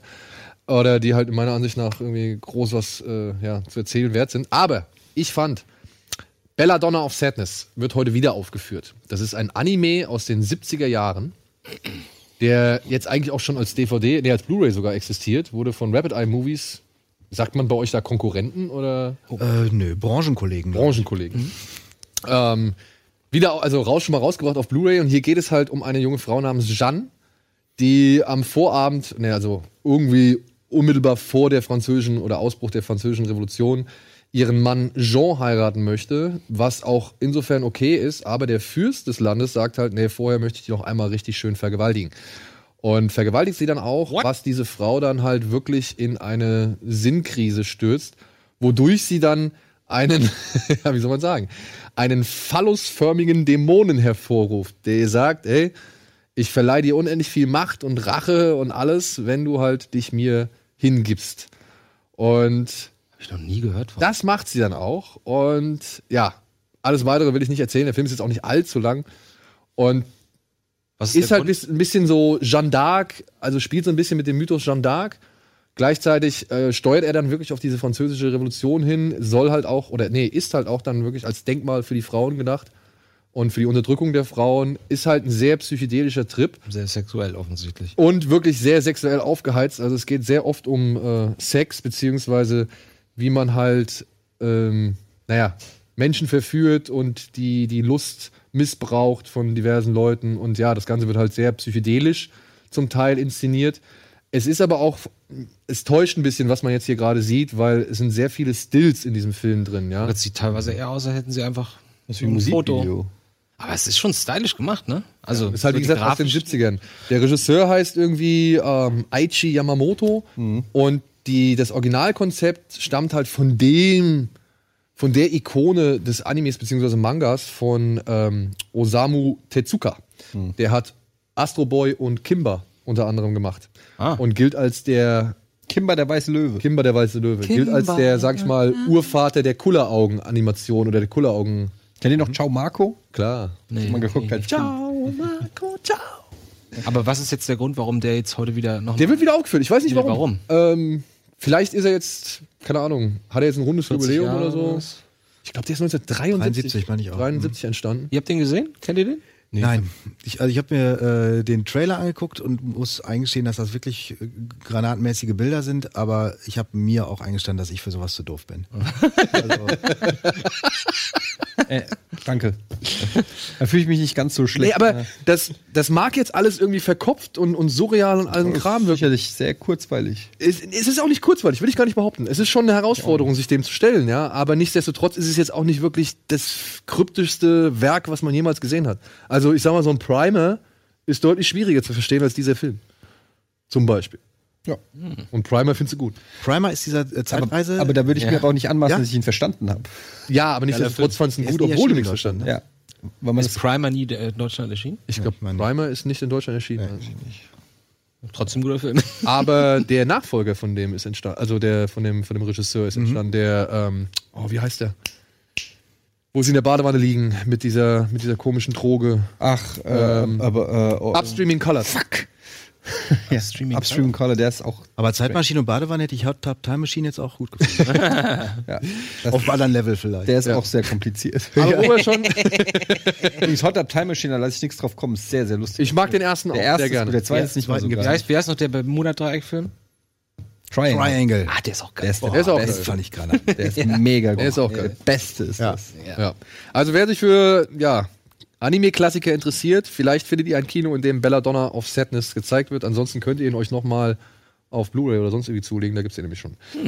Von den Kollegen von Rapid Eye Movies. Dann, wo wir im Wasser eben schon waren, bleiben wir direkt. Swimming with Man kommt heute raus. Ist äh, ein Mann über Männer in der, äh, ein Mann. Ein Film über Männer in der Midlife Crisis, besonders über einen besonderen namens Eric. Aber anstatt sich ein schnelles Auto zu kaufen, schließt er sich einer Synchronschwimmgruppe an. bestehend aus Männern in der Midlife Crisis. okay. Und ist mit einigen äh, interessanten, beziehungsweise einigen ja, TV-Prominenzlern besetzt. Unter anderem ist das hier der Rupert Graves aus Sherlock, hat man eben gerade schon ist ein gesehen. englischer Film, oder? Ist ein englischer Film, ja. Oder Jim Carter von Downtown Abbey ist auch mit dabei. Und wie gesagt, trägt jetzt nicht so viel Neues zum Thema Männer in der Midlife Crisis bei, aber bietet hier und da aufgrund seiner Randfiguren einige amüsante Das Episoden. erinnert so ein bisschen an diesen Stripper-Film. Ja, na klar. Ja, Full Monty, Monty, Full Full Monty, Monty, mit Synchron genau. schwimmen. Ganz oder gar nicht. Aber stimmt. Macht gute Laune auf jeden Fall. Das, Habt ihr schon, habt ihr schon gesehen? nee, aber der, wenn der Trailer das verspricht, äh, das, äh, wenn der Film das hält, was der Trailer Full Monty war verspricht, super. Ja, aber das hat so ein bisschen die innere Erinnerung. Ich meine, Full Monty oder ganz oder gar nicht ist, glaube ich, ach, 20 Jahre auch schon her. Und Stimmt, ja. Da merke ich nur, dass es lang, lange Zeit mir solche Filme, glaube ich, weiß ich, gegeben hat oder in Deutschland nicht gelaufen sind oder ich sie nicht gesehen habe. Und das war von daher einfach eine ganz Ja, da nette. Ja. Erfrischung. Ja, aber vergleich das doch mal mit der Till Schweiger-Scheiße von eben. Äh, ist doch schon alles gesagt, was man sagen muss. Ja. Ja, genau, das ist halt so Männerhumor, der irgendwie noch charmant ist und bei Eierkrauen weiß ich nicht. Ja, es ist einfach so dumme, plumpe, uninspirierter Humor. Ich habe mich die ganze Zeit nur gefragt, warum geht er mit dem Hut in die Sauna? Komm, ist egal. Das wird im Film erklärt, aber dafür musst du ihn ansehen. Ja, wahrscheinlich. Altstill. Aber was ich mich gerade, da fragt der Hauptdarsteller, der spielt auch in diesem, in diesem, in diesem, in dieser Trilogie, wo sie immer nur unterwegs sind mit dem Auto. Ja, das ist doch Dings hier. Wie heißt er? Ross? Rob. Ja. Rob? Nein, nicht Rob. Äh, Der heißt Rob Brydon. aber das ist er nicht. Du verwechselst den mit. Nee, nee, ich, nee, da gibt's doch drei Filme von. Ja, oder? aber du verwechselst ihn trotzdem. Nee, das ist der. Nee. Kennt ihr diese, diese Filme? Englische Filmreihe, wo sie einfach nur durch, durch, durchs Land fahren, Wein trinken, Und speisen. quatschen. Der und ist sich ganz streiten. berühmt, der ist ganz berühmt und der, du verwechselst ihn. Ah, fuck, ich guck mal nach. ist das mit nee, Steve, Steve Coogan? Coogan? Ja, genau. Ja, genau. Ja. Vergleichst du ihn mit Steve Coogan? Hier. Du verwechselst ihn. Nee, das ist der andere. Das Ja, ist, das ist der, der so aussieht wie der, nein, der nein, nein, ähnlich aus. der, Steve der, und er fährt- sehen sich ähnlich, der fährt mit dem doch durch, durchs Land. Er mit dem.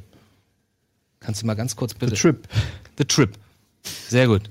Bitte The Trip angeben. Oh, The nee, das ist The Trip. Darf ich dann weitermachen? Kurz? Ja, mach doch. ja, sorry.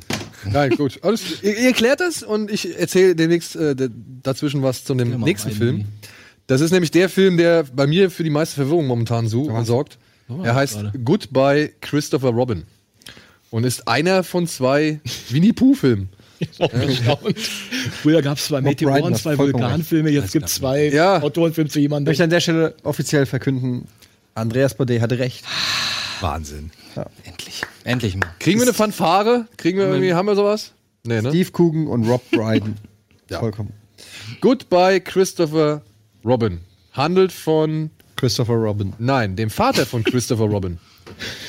Der dargestellt wird von Donald Gleason. Donald Gleason? Donald. Donald Gleason. So. Und äh, Lustige ja, General Knox. seine Frau, ja, beziehungsweise er kommt aus dem Erst- Ersten Weltkrieg. Er spielt diesen Autor namens A.A., ich weiß nicht, Milne, wird er so ausgesprochen? Ich glaub's. Kenn ich. Und ähm, ja, ist halt vom Krieg ein bisschen gezeichnet, aber dann kommt ein neues Glück in sein Leben, nämlich der Sohn Christopher Robin, mit dem er dann und mit seiner Frau dann aufs Land zieht und dort halt dann Geschichten erfindet für den Teddybären von seinem Sohn. Das ist ein Metafilm, oder wie? Nee, ist kein Metafilm. Nee, das ist das Biopic. Das ist wirklich ein Biopic Ach, von dem alles- Autor, Ah, okay. der halt, wie der gesagt, Erfinder von Winnie Pooh quasi. wie er zu, dazu kam, Winnie Pooh zu erfinden und ja, dann irgendwann auch Goodbye Christopher Robin zu seinem Sohn zu sagen. Darauf möchte ich nicht näher eingehen, weil ich glaube, das ist dann schon wieder ein bisschen zu Ach, das geworden. bestimmt jetzt hast du traurig. Ich schon jetzt verraten. schon Ich gerade Gänsehaut. sagen, da hast du jetzt Das wahrscheinlich. ist bestimmt traurig. Ja, der Film Der ist auch stirbt- sehr traurig. Der stirbt bestimmt. am Er ist sehr, ähm, ja, sehr traurig. Aber er ist auch sehr schön. Mhm. Und er ist halt aufgrund seiner Schönheit auch traurig. Nicht nur sentimental. Gefahren, wie Dom halt da aussieht. Er der wirkt ganz anders, ne? Ganz ich anders. ganz gut. ne? ja. Guter der wirkt so erwachsen plötzlich, ja. Finde ich auch Guter gut. Schauspieler. Aber ich finde es halt irgendwie ein bisschen unglücklich, dass jetzt zwei Filme rauskommen. Der eine heißt halt Goodbye Christopher Robin, der andere heißt halt Christopher Robin. Ja, aber der, eine ist mit, mit General Hux und der andere ist mit Obi-Wan Kenobi. Daran kann man die auseinander. Ah, Und der eine hat die Lizenz und der andere hat sie nicht. Ist irgendwie ein Jubiläum gerade oder so? Nee, ich habe auch nachgeguckt, weil ich fragte mich, ist der 100 Jahre alt oder so? Nö, ich glaube, das ist einfach Zufall oder die, eine Studio dachte, die machen einen Film, dann machen wir das auch. Wir machen nichts falsch. aber das auch. passiert ja häufiger, ne? Ich meine, das hast du gefühlt alle fünf, sechs, sieben Jahre, dass irgendwie zwei die gleiche Idee pitchen, dann kriegst du innerhalb von drei Monaten den gleichen Film. Ja, wie Gregor und ich es genannt haben, die Stiefzwillinge. Äh, mit Volcano und Dante's Peak, mit Armageddon und ähm, wie hieß er? Deep Impact. Deep Impact. Den ich Robin sehr Hood. mag. Ich mag die. Robin Hood gab es auch zwei. Und zwei. Manta-Filme gab es auch in den Zwei 90ern. Manta Echt? gab's Die auch. Deutschen konnten das auch, ja. Manta, Manta, oh, Manta und- Manta der Film. Manta der Film. Und das waren Ernst und Konkurrenten? das große Krabbeln. Genau. Stimmt, Ants und das ja. große Krabbeln, zwei Ameisenfilme. Ja, ja. Ja, genau das. So sieht's aus. So, fertig. Da bleibt Hollywood sich treu. Aber diesmal hat's Asylum nicht für nötig gehalten, auch eine Christopher Robin Nummer zu drehen. Ja, was wäre es dann? Wu der Bär? Wer weiß es. So, und damit sind wir beim großen Blockbuster für diese Woche. Jurassic World 2. Jungs, raus. Macht's gut. Das gefallene Königreich. Und ja, worum geht's? Es geht darum, dass man festgestellt hat, dass der Vulkan auf der Insel, auf der man einen riesengroßen Vergnügungspark für Millionen von Menschen ge gebaut hat, dass der jetzt wieder aktiv ist und droht in einer riesengroßen Explosion. Ärgerlich. Die Insel des letzten Teils, ne? Die Insel des letzten Teils, genau. Auf der man einen riesengroßen Vergnügungspark gemacht hat mit Dinosauriern. Ist Und irgendwas ging schief, egal. oder? Irgendwas ging. Ja, irgendwas ist, Irgendwas- keine Ahnung, ist ein Stromausfall Ja, oder wahrscheinlich. irgendwie sowas. Blitzeinschlag wahrscheinlich. Und man hat irgendwelche Viecher gezüchtet, die man vielleicht nicht hätte züchten sollen. Ach aber so. gut, wer sind wir, dass wir Man hat in die nicht Natur eingegriffen, aber das macht man nicht. Nee, man lässt auch nicht die Dinosaurier einfach von diesem Vulkan irgendwie auslöschen, was natürlich auch natürlich wäre. Nee, man kann die ja mitnehmen, wie Man zum nimmt die Beispiel mit. den T-Rex nach San Diego. Gab's Genau. das Muss ich aber sagen, das haben sie. Naja. Was denn?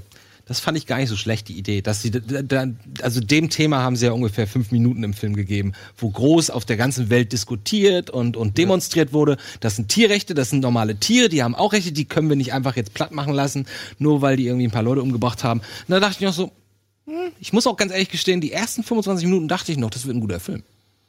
Weil ich fand den Anfang, so albern das auch war, aber ich fand die, äh, die Inszenierung von, von den äh, Viechern ziemlich gut. Das fängt im, im Regen an und, und Im Wasser? im Wasser und äh, ich will jetzt nichts verraten, aber dann, dann siehst du halt die, das Vieh, was da durch den Wald geht, nur in dem Blitz ganz kurz im Hintergrund. Ich dachte, ah, die versuchen das ein bisschen anders zu inszenieren und, und anders aussehen zu lassen und das fand ich eigentlich gar nicht so schlecht. Aber so ab, ab einer spätestens dreiviertel Stunde, wo das so bekloppt alles. Ja. Also Und wie am gesagt, Ende habe ich laut geschrien tatsächlich bei einem gewissen Satz. es geht, es geht halt einfach darum, dass diese Dinosaurier von der Insel geschafft werden sollen und jetzt man noch wieder Owen Grady, den Held aus dem ersten Teil, wie halt auch die Claire, ich weiß nicht mehr wie genau, wie sie heißt, also Bryce Dallas Howard, dass man sie beide zurückholt als Experten, um halt A, das Ortungssystem der Dinosaurier zu reaktivieren, damit man die alle findet. Und dann halt, wie gesagt, um sie halt wegzuschaffen auf eine andere Insel, wo sie in Frieden und Freiheit leben können. Und natürlich kann das nicht funktionieren, weil man braucht ja einen Film. Und dementsprechend wird natürlich alles anders, als es geplant war. Oder kommt alles anders, als es geplant war. Ach so. Und ja, ich gebe Andi recht. Ich finde, das ist so in den ersten 30 bis 45 Minuten ist es ein Abenteuerfilm, der eigentlich nicht viel mehr macht als der erste, beziehungsweise so die Best-of-Parade des ersten auch nochmal irgendwie an den Start bringt. Mit einem T-Rex, der in letzter Sekunde eingreift, der nochmal vor imposanter Kulisse brüllt, mit Menschen, die erstaunt zu irgendwelchen Dinosauriern hochgucken, als hätten sie jetzt nicht schon 15 Jahre mit den Viechern irgendwie auf der Welt gelebt. Und all sowas, ja. Und danach aber wird dieser Film, für mich, war der zwischendurch, das zweite Dr- Drittel ist wirklich pure Langeweile. Ja. also wirklich, ich habe mich wirklich gelangweilt, ich musste hart dagegen ankämpfen, nicht einzuschlafen. Und dann im letzten Drittel wird er zum ersten Creature-Feature der Jurassic Park oder Jurassic-Geschichte, was teilweise ein paar richtig gute Szenen erzeugt, aber wie der gesamte Film, egal wie toll ein Bild ist, egal wie toll eine Figur irgendwie gerade ist, wie toll eine Puppe oder ein Effekt irgendwie ist, du hast immer so, ein, so eine Aura von Dummheit drumherum, die halt alles irgendwie, ja, mindestens mal 50% schmälert. Ja. Es gibt in diesem Film gibt's ein richtig tolles Bild, meiner Ansicht nach, wo man sieht, wie ein Dinosaurier stirbt. Und das wird vollkommen humorlos und ernsthaft und Das funktioniert. und es funktioniert. War ich ein bisschen traurig sogar. Ich war traurig. Ich war traurig. Das, ist, das sieht gut aus und das ist von der Emotion richtig cool, weil es halt einfach nicht durch einen ironischen Gag gebrochen wird oder durch einen dummen Spruch oder sonst irgendwas. Er lässt es einfach stehen und man er hat für ein paar Sekunden ein echt unangenehm, unangenehmes Gefühl. Problem bei der ganzen Geschichte ist, du siehst eine Bryce Dallas Howard, die sich das ganze, diese ganze Szenerie auch anguckt und auch nichts irgendwie sagt oder so. Die guckt sich das einfach an, ist traurig und so weiter, alles cool. Aber der Film hat mir gleichzeitig erzählt, dass Bryce Dallas Howard sich getarnt hat, weil sie eine Mütze aufgesetzt hat. Ja, dass sie sich mitten auf dieses Schiff da, also oder in den Lagerraum eines Schiffs stellt, umringt von zig Söldnern, die sie nicht mitnehmen wollten, die gegen sie sind, die sie als Feinde herausgestellt haben. Und kein, keiner dieser Söldner kriegt irgendwie mit, dass da einfach nur Bryce Dallas Howard steht, die sich eine Mütze Steht aufgesetzt nicht hat. mal alleine. Alter. Und sie steht noch nicht mal alleine da. Ja, sie steht umringt von anderen Menschen da und guckt sich das an und darf eigentlich gar nicht in dieser Situation sein, beziehungsweise darf nicht auf diesem Schiff sein, von, der sich das, von dem sie sich das aus anguckt. Und du denkst dir halt so, warum macht ihr das? Warum kann sie nicht einfach von ihrem Versteck aus das irgendwie sich angucken? So, nein, sie steht halt mittendrin. Und solche Szenen gibt es in diesem Film zuhauf. Okay. Gerade Eine Frage, ich habe ihn jetzt noch nicht gesehen, aber ist denn, äh, sag mal, spezialeffekttechnisch Gut, Luft gut, nach oben? Weil, weil für mich ist so, 1992 hat man gesehen, man kann ganz toll Dinosaurier machen. Ähm, das war ja schon so. damals fand ich perfekt. Und dann kam zwischendurch zum Beispiel Planet der Affen und man hat gemerkt, man kann wirklich mit diesem ähm, Motion Capture Verfahren wirklich also mittlerweile realistische ähm, tolle Figuren aus dem Computer erzeugen. Aber bei den Dinosauriern beim äh, Jurassic World dachte ich so, das kenne ich alles schon. Da ist jetzt dieser neue Wow-Effekt nach dem Motto, wow, ein lebender Dinosaurier. Das kannte ich da irgendwie schon zur Genüge. Und da habe ich mich gefragt, haben die da jetzt irgendwie was Ja, genau, gemacht, wo deswegen man haben wow sie es ja sagt? also zum einen habe ich mich diverse Male überrascht oder mich selber gefragt, ist es jetzt eine Puppe oder ist es echt? Ja, Weil ich glaube, da sind Puppen dabei, was, was auch Ja. ganz cool ist. Mit der T-Rex ist auf jeden Fall. Ja? ja. Also das ist auf jeden Fall cool, aber dann halt äh, geht's halt auch um die Inszenierung. Es ist ein bisschen, geht ein bisschen mehr in Richtung Horrorfilm. Das heißt, du hast nicht ein großen, imposantes Mhm. Tier, was jetzt durch den Wald latscht und du denkst, uh, das ist ja toll, die- und die Bäume biegen sich zur Seite, sondern du hast es eher versteckt und plötzlich taucht's irgendwie im Licht auf und so. Und das machen sie ganz gut, muss ich sagen. Also, ja, ja.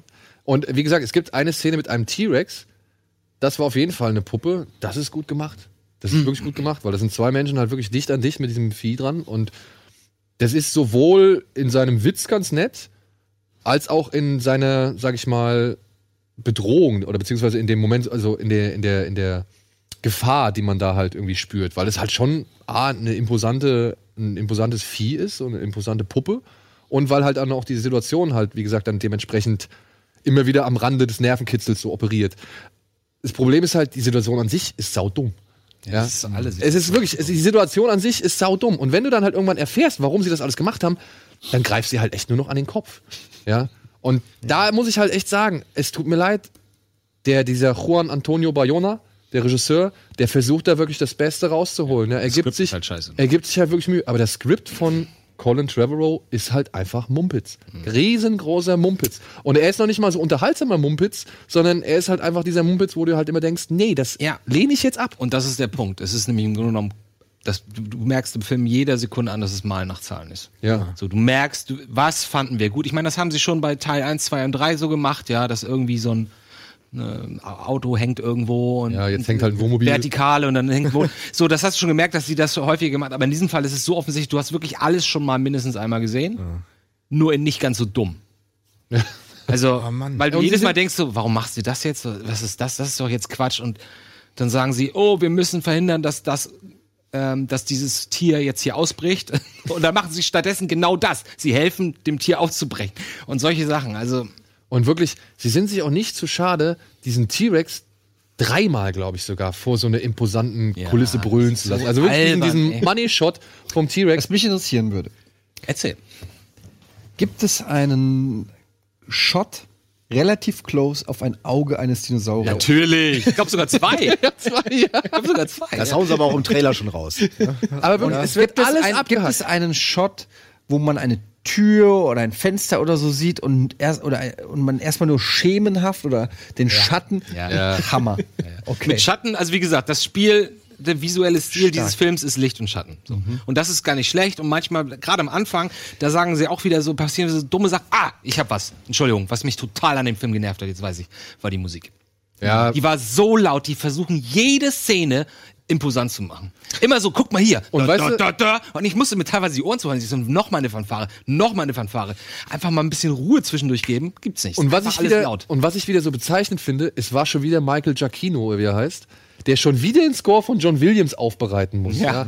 Und es leider wieder nicht richtig hinkriegt. Also er hält sich da viel zu sehr zurück. So. Ich Ja. weiß nicht, die haben die Rechte. Man, man, man wird auch im Abspann wird auch John Williams genannt. Ja, also sie haben die Rechte doch an sich. Ja, und er macht halt irgendwie nichts draus. Er macht irgendwie nichts draus. Da war nicht einmal so ein richtig schöner Ja, der Gänsehaut. Gegenteil, der versucht nur Themen rauszuballern Ja. in jeder Szene. Also auch wenn du merkst, also ich habe manchmal das Gefühl gehabt, so eine, eine Szene ist das, was sie ist. Es ist nicht besonders toll, was da gerade passiert. Aber sie, irgendwer hat in der Post gemerkt, oh, hier wird's gerade ein bisschen langweilig, lass die Musik mal ein bisschen lauter machen, mach noch mal einen Fanfare, weil da sehen wir ein Jurassic Park Tor im Hintergrund oder so. So, echt so hat genervt. Ich muss aber trotzdem sagen, er war schlimm, aber ich war trotzdem über Strecken ganz gut unterhalten, bis ab der Mitte. Ich habe noch eine Frage. Letzte Frage. Gibt es eine Szene, wo einer der Hauptdarsteller vor einem Dinosaurier steht, Mehrfach?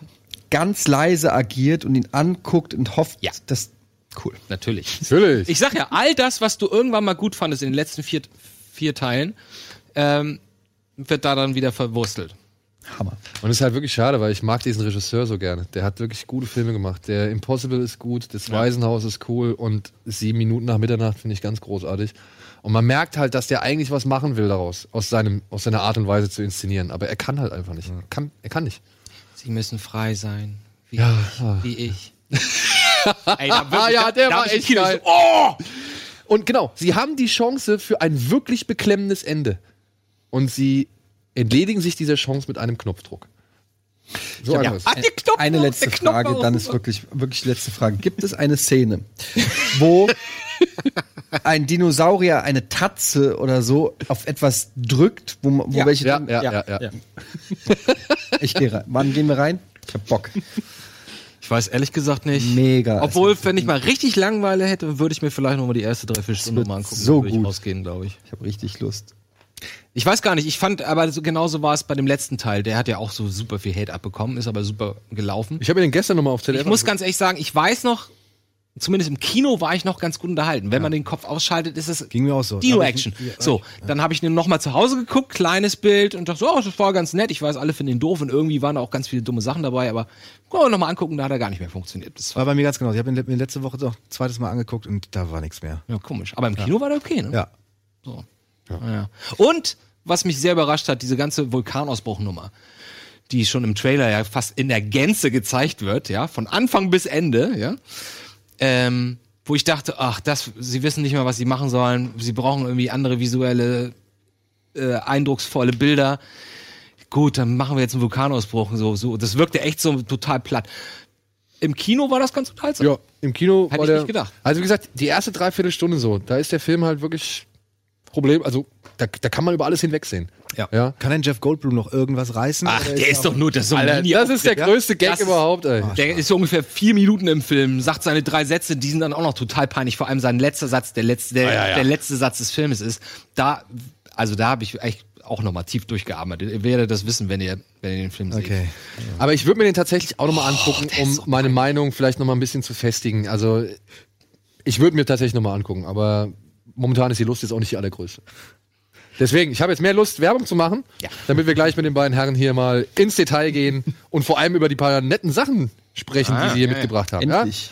Ja? So, bis gleich nach der Werbung.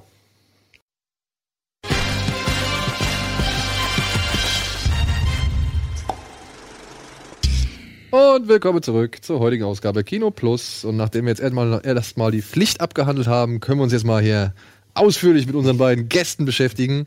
Denn wir sind schon ganz gespannt, äh, was ihr für verschiedene Themen besprechen könnt. Ich weiß nicht, habt ihr als allererstes eine Frage? Wollt ihr irgendwas loswerden direkt? Brennt euch irgendwas auf der Seele? Wer macht, wer macht die Abtastung und, und wie lange dauert sowas? Und wird da, wird da was? Der Proktologe, was ist denn das für eine Frage? Wer macht die Abtastung? Ähm, ja, wie lange dauert so eine Bearbeitung, das nochmal neu? Die Herausforderung ist, äh, ist ja erstmal die, das richtige Material zu finden. Äh, jetzt im, im Fall einer ziemlich aktuellen Veröffentlichung, nämlich Schlock, dem ersten Film von John Landis, äh, war das eine Herausforderung, weil John Landis sagte, äh, das Material äh, hat die Academy eingelagert. Und dann ruft halt so eine Firma aus Münster bei der Academy an und sagt, also John hat gesagt, ihr habt das Material, schickt das doch mal nach Münster. Da zeigt die, zeigen die einem natürlich erstmal einen Vogel. Ne? Ja, klar.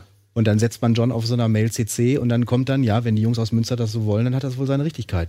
Ne? Und äh, also das, an das Material erstmal zu kommen, ist die erste Hürde. Dann muss man überprüfen, in welchem Zustand es ist. Und dann geht's erst an die Abtastung. Und die Abtastung, wenn wir vom äh, Original Kameranegativ abtasten, was wir am liebsten machen, weil du kommst halt einfach an kein besseres Ausgangsmaterial, dann äh, ist das halt noch nicht farbkorrigiert. Dann sind die Farben von Einstellung zu Einstellung halt völlig verschieden und in erster Linie falsch. Und dann muss da auf Szenenbasis äh, rangegangen werden. Und dafür gibt's verschiedene Experten, mit denen wir da äh, gerne gut und viel zusammenarbeiten und die den ganzen Tag nichts anderes machen und dann eine spitzenmäßige Arbeit machen. Aber das machen wir auch nicht selbst. Mich würde mal interessieren, wie groß der Markt ist bei solchen ähm, ja doch Liebhaberstücken und also wieder müsst jetzt keine genauen Zahlen vielleicht nennen oder so, wenn euch das unangenehm ist, aber so dieses Businessmodell dahinter interessiert mich. Ist wie wie wie rentiert sich das denn? Weil ich nehme an, weiß ich nicht jetzt so ähm, das wie viel wie was ist denn die Auflage ein paar tausend maximal. Ja, als wir vor 14 Jahren an den Start gegangen sind, da war ja noch die Hochzeit der DVD. Äh, da haben wir aus dem Stand von Didi der Doppelgänger irgendwie 10.000 DVDs verkauft. Ach was. Und da kann man sich dann direkt überlegen, was machen wir jetzt als zweite Auflage. Von Nonstop Nonsens äh, haben wir insgesamt ungefähr 90.000 DVDs verkauft. Aber halt seit 2005. Ne? Ja. Ist aber auch so ein Dauerbrenner. Das Ding verkauft sich auch heute immer noch prima.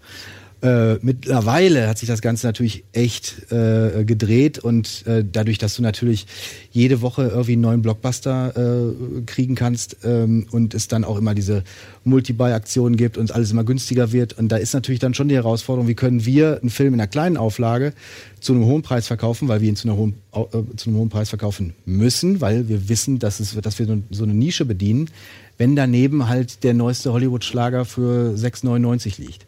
Das ist natürlich, äh, da ist der Markt echt. Was ist denn die geworden. Auflage zum Beispiel von der Hellraiser Box? Also Hellraiser ist jetzt für uns, ist ja auch einfach eine große Marke, ein großer Film. Da sind wir jetzt schon bei über 10.000, was für uns aber ein Risiko ist. Also da müssen wir jetzt auch mal abwarten, wie weit die Leute es aufnehmen. Es ist ja auch nicht die erste Edition, die wir rausgebracht haben. Das ist jetzt so quasi, wir nennen es gerne die ultimative Edition, weil alles, was es möglich, was es an Bonusmaterial gegeben hat, haben wir da vereint. Wir haben auch äh, eine vierstündige Dokumentation äh, draufgepackt, die ist neu für die Leute. Leviathan, Hammer. Mhm. Hammer. Ja, hattest du schon mal von erzählt. ne? Ja. Ja. gibt es neue Abtasten. Wir haben uns da einiges ausgedacht, um das Ding einfach sag mal perfekt äh, nach Stand heute zu machen. Und äh, ja, jetzt äh, hoffen wir mal, dass es die Fans auch so sehen, dass sie sagen, okay, ich habe das schon mal gekauft, aber ich kaufe es jetzt neu. Also da müssen wir einige Leute sag mal zum Neukauf bewegen und einige Leute werden wir natürlich auch äh, als Erstkäufer ähm, erreichen, weil, ihr hattet es ja vorhin schon angesprochen, die Filme sind zum Teil indiziert gewesen und äh, jetzt sind sie frei verkäuflich und man muss also nicht irgendwie äh, quasi im Ausland oder unterm Ladentisch kaufen. Indizierte Ware durfte ja verkauft werden, aber durfte nie angepriesen werden. Deswegen gab es das unterm Ladentisch. Äh, und das ist jetzt nicht mehr der Fall. Also zuerst mal ist er der Öffentlichkeit sag mal, frei zugänglich. Und was wäre jetzt so, was, was wäre jetzt eure blaue Mauritius oder gibt es so eine, irgendwie ein, einen Film, wo ihr sagt, da seid ihr jetzt schon seit Jahren dran, hat es noch nicht geklappt und den würdet ihr gerne mal äh, in so einer Edition rausbringen oder irgendwie, gibt's da was, was ihr jagt oder so In der Wunsch? Annahme, dass auch Branchenkollegen eingeschaltet haben, würden wir das natürlich dann hier nicht erzählen. Ah, okay. Ne? Aber natürlich, es gibt, es gibt Dinge, da sind wir, sind wir jahrelang auf der Jagd und dann haut's trotzdem nie hin. Und dann gibt's Sachen, da muss man hartnäckig bleiben und dann klappt's. Ja. Was aber es gibt einige Filme, die sind einfach nicht erreichbar, weil ähm, wenn jetzt ein Film äh, bei einem äh, Major ist wie Warner oder auch bei Universal äh, und die laufen da extrem gut, dann kann man sich das natürlich kommt man da nicht ran. Es gibt, äh, sag mal, da aber schon glücklicherweise die Ausnahme, ähm, dass ähm, Universal zum Beispiel bei ähm, Blues Brothers gesagt hat, das ist eine ihrer Kron Kronjuwelen. Die geben andere Rechte raus, aber diesen Film natürlich nicht. Haben aber gesagt, wir wollen den endlich mal wirklich in toller Top-Edition rausbringen. Und da kam es dann vor drei Jahren dazu, dass die gesagt haben, kommt, wollen wir nicht ähm, zusammenarbeiten und äh, dann machen wir die so ges- äh, gesehen ultimative Edition. Und das war f- auch einfach dann schön zu sehen, weil vorher haben die halt den Film auf äh, Blu-ray für fünf oder sieben Euro verkauft und wir haben halt, sagen wir, den ganzen Apparat gestartet, inklusive der Kooperation mit John Landis, um dann zu sagen, so, das ist jetzt die neue Edition. Es gab äh, auch eine Langfassung davon, die war zum Beispiel nicht komplett synchronisiert, da fehlten einfach einige Teile, da sind wir mit den alten Synchronsprechern ins Studio gegangen und haben dann eben diese Lücken füllen, äh, Lücken so gesehen perfekt gefüllt. Äh, und dann hatte man gemerkt, dass das einfach bei Fans ankommt und auch ein großes Thema ist, äh, was dann Leute erreicht. Und so hat es dann nicht mehr fünf, sondern 50 Euro gekostet. Auch das war in gewisser Weise ein Wagnis, aber man merkt doch, die Leute sind, äh, es gibt immer noch genug Fans, die auch sagen, Gott, äh, ich weiß das zu schätzen und das ist es mir wert. Und äh, in der Richtung wollen wir halt weiterarbeiten, sodass wir nicht an die mega-Top-Filme als sagen wir, Eigentümer der Lizenz kommen, aber in, auf Kooperationsbasis, wo wir vielleicht nachher noch auch was zu sagen können, dass ein paar schöne Sachen von uns kommen, die Da echt bereiten wir namhaft gerade sind. bereiten wir gerade ein bisschen was vor. Übrigens, ich muss gerade lachen, weil ich wusste doch, dass mir das irgendwie bekannt vorkommt. Christian Bartsch oder Bratsch, ich weiß nicht mehr, Bartsch, Bartsch, ja. Bartsch war schon mal bei Cineclash zu Gast. bei mir und Colin damals bei Animax mit Texas Chainsaw Massacre. Ich habe die ganze Zeit überlegt, das kommt ist das? ist schon ein Weilchen her, weiß nicht wie lange, zehn Jahre fast. Nee, nicht ganz. Nee, das wird so zwölf gewesen sein. ja, oder, sechs, ne? sechs, sieben Jahre, ja. Sehr witzig. Ja. Und ähm, da haben wir über eure ähm, über eure Texas Chainsaw Massacre DVD damals, glaube ich. Nee, da war auch schon eine Blu-ray mit dabei. Ja. Da wird Christian dann wahrscheinlich auch im Detail erzählt haben, was das, äh, was das für ein langer Ritt war, äh, den Genau. Film von der Beschlagnahme zu befreien und dann Exakt. die, Das- die Indizierung äh, äh, zu kippen und dann äh, eine FSK-Freigabe zu bekommen und so. Das ist halt, äh, also wir hatten uns damals die Rechte an Texas Chainsaw Massacre gekauft, da war uns klar, dass wir den in Deutschland nicht veröffentlichen dürften. Aber wir haben uns gesagt, das kann ja nicht sein. Also wenn man sich einen Film von 1974 mit den Sehgewohnheiten von heute anguckt, dann kann es nicht sein, dass er in den 80ern als Videonasty in der Hochzeit der VHS irgendwie mal beschlagnahmt wurde und das gilt jetzt für immer. Und da haben wir äh, ein paar Dollar auf den Tisch gelegt, um uns diese Rechte zu kaufen und äh, sind dann in den Ring gestiegen, um das zu beweisen, dass das halt möglich sein muss. Und das war der erste äh, Film, also das haben sich auch die, die Großen äh, vorher nicht äh, zumuten wollen, äh, diesen Kampf da auf sich zu nehmen. Und das war halt echt drei Jahre Arbeit, bis dann 2012 das erste Mal der Film äh, legal in Deutschland veröffentlicht werden Wie muss man sich das vorstellen, Ja, genau, wenn ihr da so Lobbyarbeit betreibt oder, oder versucht? Also wie sich geht da man- das wie- ist halt, das ist halt, äh, das ist ein sehr, sind sehr, äh, sehr bürokratisch das Ganze. Ne? Du musst erstmal, erstmal musst du einen Staatsanwalt finden, der sich, äh, weil das, weil dem Film äh, in diesem Fall ja Paragraph 131, also Gewaltverherrlichung unterstellt wurde. Äh, da musst du also einen Staatsanwalt finden, der sich jetzt nach all den Jahren überhaupt noch mal damit auseinandersetzen möchte um das zu kippen. Weil äh, er muss ja dann irgendwie feststellen, dass das nicht mehr gilt, diese Gewaltverherrlichung. Ah, okay. ja? Und das ist die erste große Hürde, dass du da einfach äh, strafrechtlich quasi äh, äh, den Fuß in die Tür kriegst. Und danach ist dann der Gang zur, äh, zur Bundesprüfstelle. Und ähm, mittlerweile ist es, so ein, ist es so ein Trend geworden, dass die, äh, dass einfach jetzt mittlerweile klar ist, dass man diese Filme mit neuen Augen und den Sehgewohnheiten von heute nochmal neu bewerten muss. Und deshalb fliegen immer mehr Filme vom Index. Das ist also echt eine, eine sehr gute Entwicklung. Nur da gab es halt keine Referenzen, auf die man sich hätte berufen können. Es gibt auch keinen Präzedenzfall, sondern du fängst jedes Mal von vorne an. Ist das eigentlich, äh, kennt ihr euch da aus mit Spielen, also Videospielen? Weil da gibt es ja auch viele Sachen, die indiziert sind und gar nicht. Ist, äh, könnte Christian wahrsch- wahrscheinlich auch wieder mehr zu erzählen. Liebe Grüße an der Stelle. Ne? Aber äh, nee. Okay. Aber ich Ähm, denke mal, da ist der, da ist der Wer diese Sachverhalt- Story hören will, die ist ja auch immer noch top aktuell, kann man äh, Texas Chainsaw, so habe ich es gerade gefunden, Texas Chainsaw Massacre und Cineclash eingeben. Und dann könnt ihr euch da das auch nochmal die Geschichte dazu angucken. Wie lustig. Musst du nur dran denken. War Texas Chainsaw Massacre der schwierigste Film dann so gesehen, den man von in, vom Index kriegen müsste? Also musste? Weil ich kann mir vorstellen, dass jetzt nach Tanz der Teufel zum Beispiel mit Hellraiser jetzt nicht mehr so ein großes Problem vorhanden war, oder? Äh, Hellraiser war auch nicht beschlagnahmt. Tanz der Teufel war auch beschlagnahmt.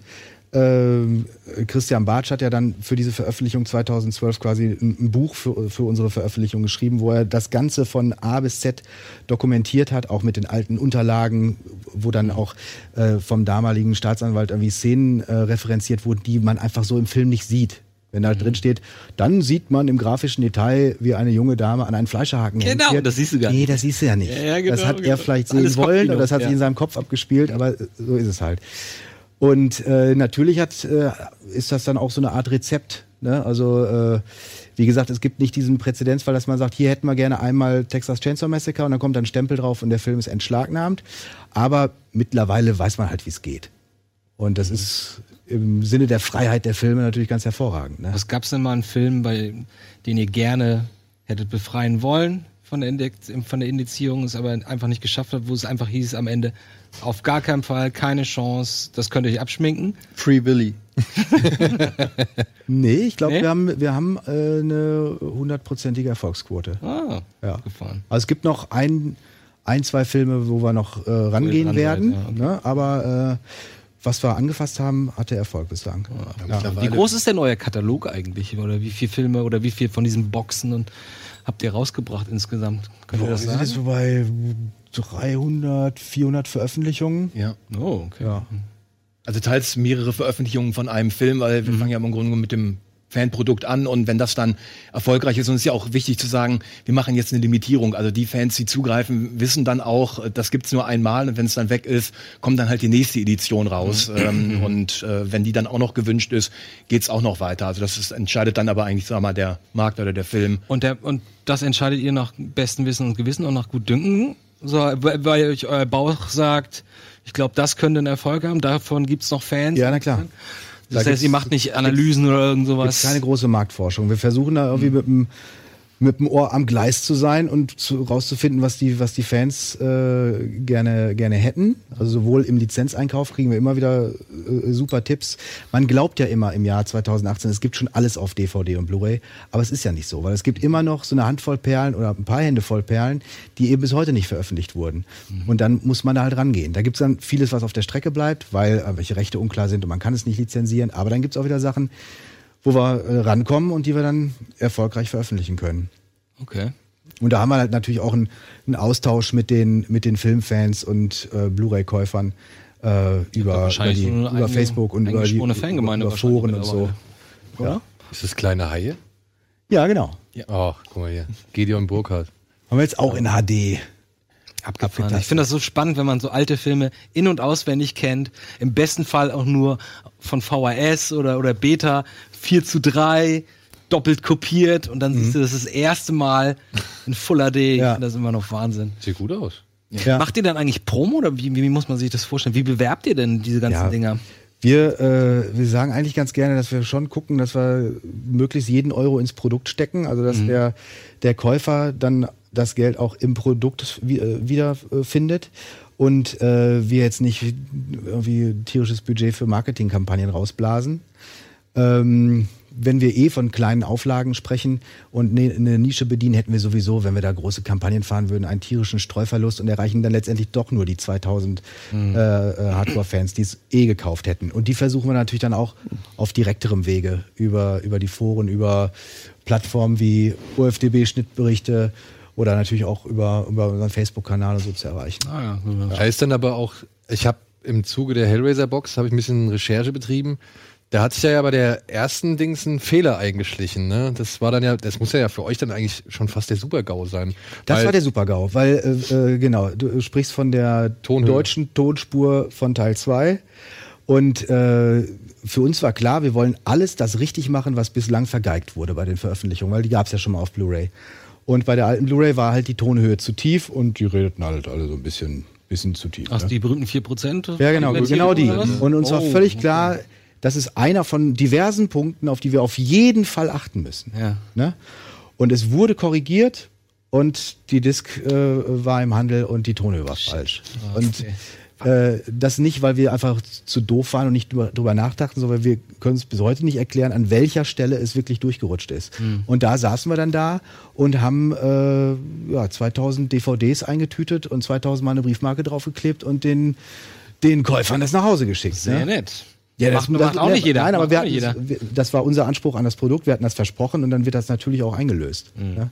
Ja, und auf dieser Box ist es jetzt natürlich einwandfrei, das sei gesagt. Ja, ja, das das- das- davon Wenn ich das alle aus. Also, das kann ja Aber ich muss jetzt noch mal ganz kurz eine Frage stellen, weil wir gerade hier euren Trailer oder, oder euren Teaser da laufen haben. Ja. Ähm, eben sah das so aus, na, da gab es Vorher-Nachher-Vergleich.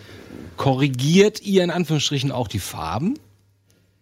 Macht Äh, ihr da eine eigene Interpretation der, der, der Teleszene oder, oder? Nee, wir, nee, nee, wir bilden uns nicht ein, dass wir, dass wir raffinierter sind als der Kameramann oder der Regisseur. Ja, okay, weil das gibt Äh, Im äh, Fall von Kleiner Haie, den wir gerade gesehen haben, und da gab es natürlich dann auch äh, äh, kritisches Feedback, da war es so, dass der Film damals äh, abgetastet wurde fürs Fernsehen. Und im Fernsehen gelten nochmal, was Lichtbestimmungen angeht, ganz andere Normen als für Kino oder halt heute Home Entertainment, wo man versucht, so nah wie möglich an, am Kinobild dran zu sein. Ja.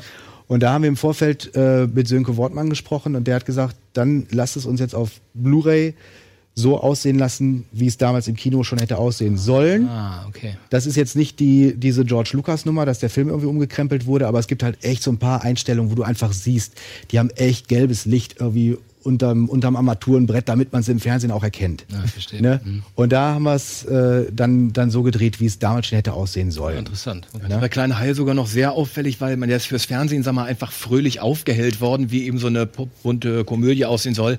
Es ist aber einfach ein Winterfilm. Und ich muss selber sagen, ich habe den Film so oft gesehen und irgendwie hatte ich den mal, weil der auch so fröhlich ist, als Sommerfilm abgehakt, aber der spielt natürlich im Winter. Es schneit, die sind auf einem vereisten See. Ähm, aber das merkt man nicht und das ist jetzt, sag mal, auch korrigiert worden. Einige Szenen sind sogar so dunkel wie beim Paten, aber es ist, mal, ein richtiger Kinofilm jetzt wieder geworden. Aber natürlich, ist. natürlich in äh, Ab- und Rücksprache mit Kameramann und Regie. Ja, das ist natürlich super. Okay. Ja, da würde mich mal interessieren, habt ihr zufällig von Heaven's Gate die, dieses Mediabook gesehen, Nee. zufällig, was neu rausgekommen ist? Weil da hat ja hier Michael Cimino auch nochmal damals ja schon irgendwie Anfang 2000, glaube ich, Hand angelegt. Und die Version ist jetzt, jetzt endlich mal als, als schicke Blu-ray irgendwie erhältlich. Aber Aber da nicht die Criterion-Version?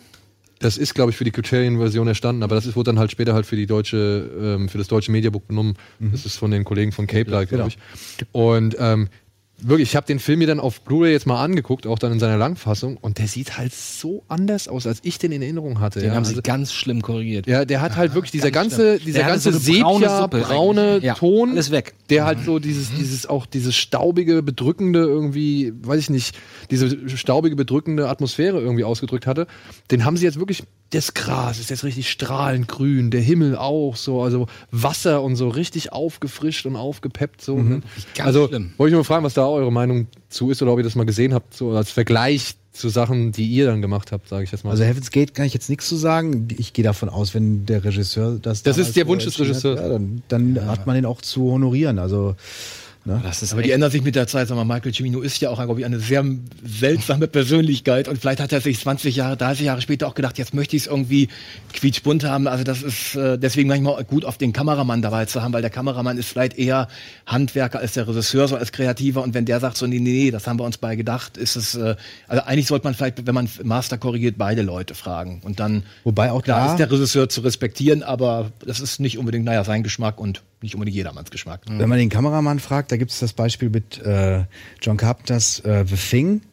Da gibt es eine ältere Ausgabe, da steht HD-Abtastung, äh, kontrolliert, freigegeben von Kameramann Dean Candy was, glaube Ja. ich, ne? Und dann gibt es eine neue Edition, die erschien zwei Jahre später, steht freigegeben und abgenommen von Kameramann Dean Candy und sie sehen halt echt anders aus. Okay. Also da fragt man, sich, fragt man ihn im falschen Moment und ja, klar, geht in Ordnung. Ich, ich weiß es nicht. Ne? Sehr seltsam. Ja. Wie habt ihr es denn, was mich gewundert hat bei Hellraiser, zwei Sachen.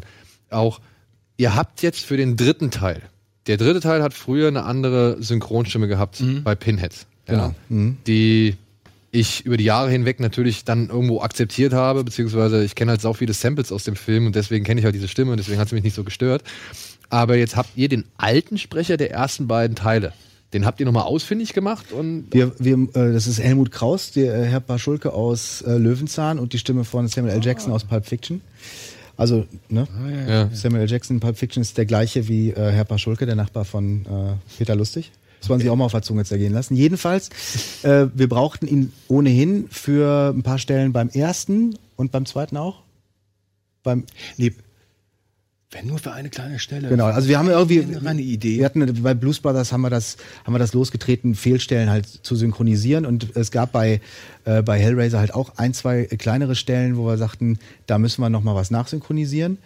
Ähm, und dann haben wir und dann kam halt irgendwie diese völlig bescheuerte Idee, wenn wir ihn dann eh schon da haben, dann lasst uns doch den kompletten dritten Teil noch mal mit ihm neu machen, aber halt als Bonussynchronisation, um das irgendwie in, in einen, äh, aus einem Guss äh, präsentieren zu können.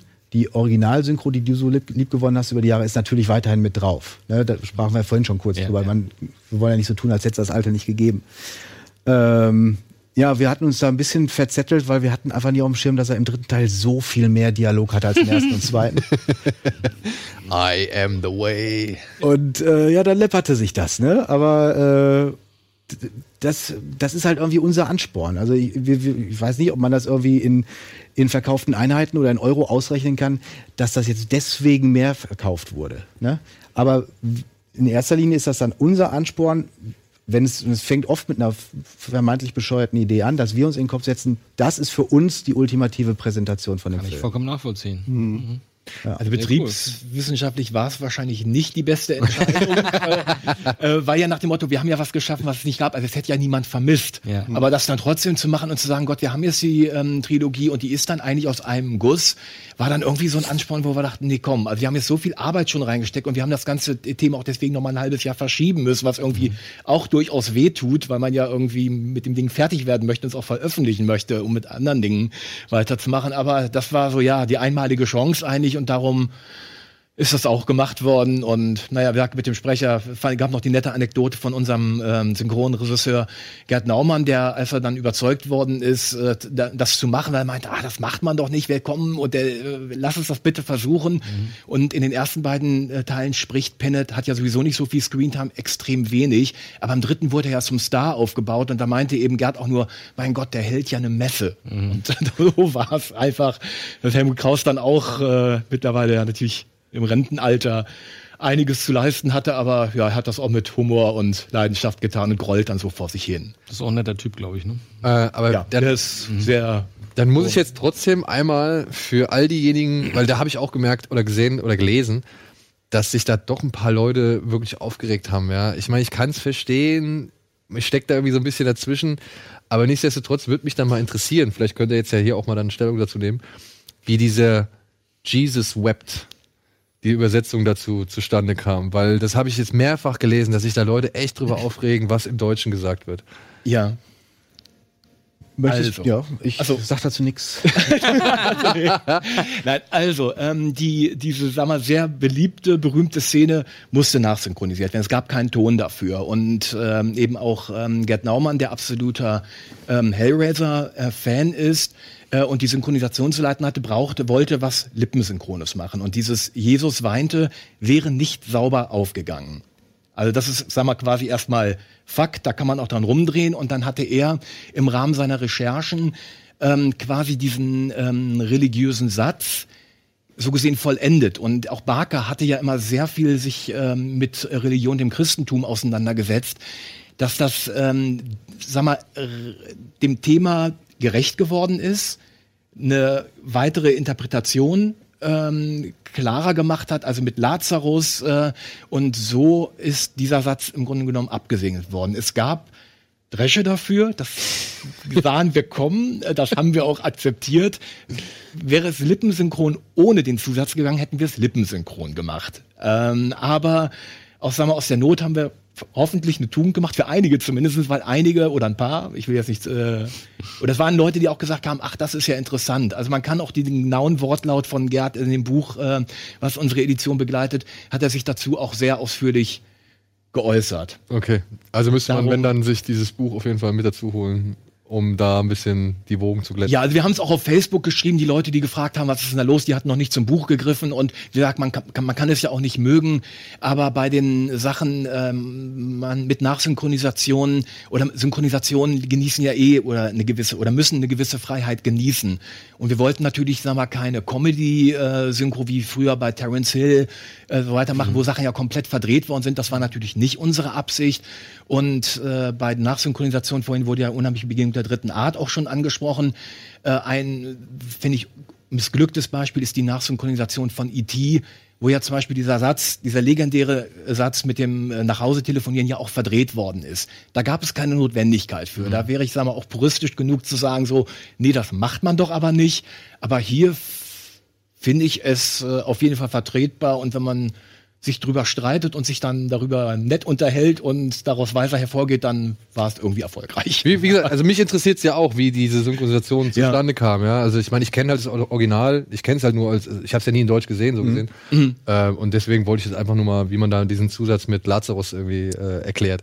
Aber ich glaube, es ist ein Reizthema für dich, oder? nee, nee, nee, aber das, äh, da ist Wolf einfach besser im Thema. Okay. Ja, ja, ich habe das ganze Cousin äh, durcharbeitet, deswegen auch die Argumentation und wir, wir, wir haben das ja auch nochmal den Kopf zerbrochen und wir haben also auch äh, Köpfe heiß geredet. Macht man das, ist es besser so und nun jetzt ist es so und äh, dass es dann stellenweise positiv gefruchtet äh, hat, hat uns erstmal gefreut. Wenn wir nur Dresche bezogen hätten, hätte es uns auch nicht gewundert. Aber so war es ein Putt vielleicht. Okay, okay. Gut, wir machen jetzt erst nochmal Werbung und melden uns gleich noch mit ein paar Anekdoten zurück. Und ja, ihr habt ja auch noch was dabei, was wir hier unter die Leute jubeln wollen. sicher. Dementsprechend bis gleich nach der Werbung und mit mehr von Turbine Medien.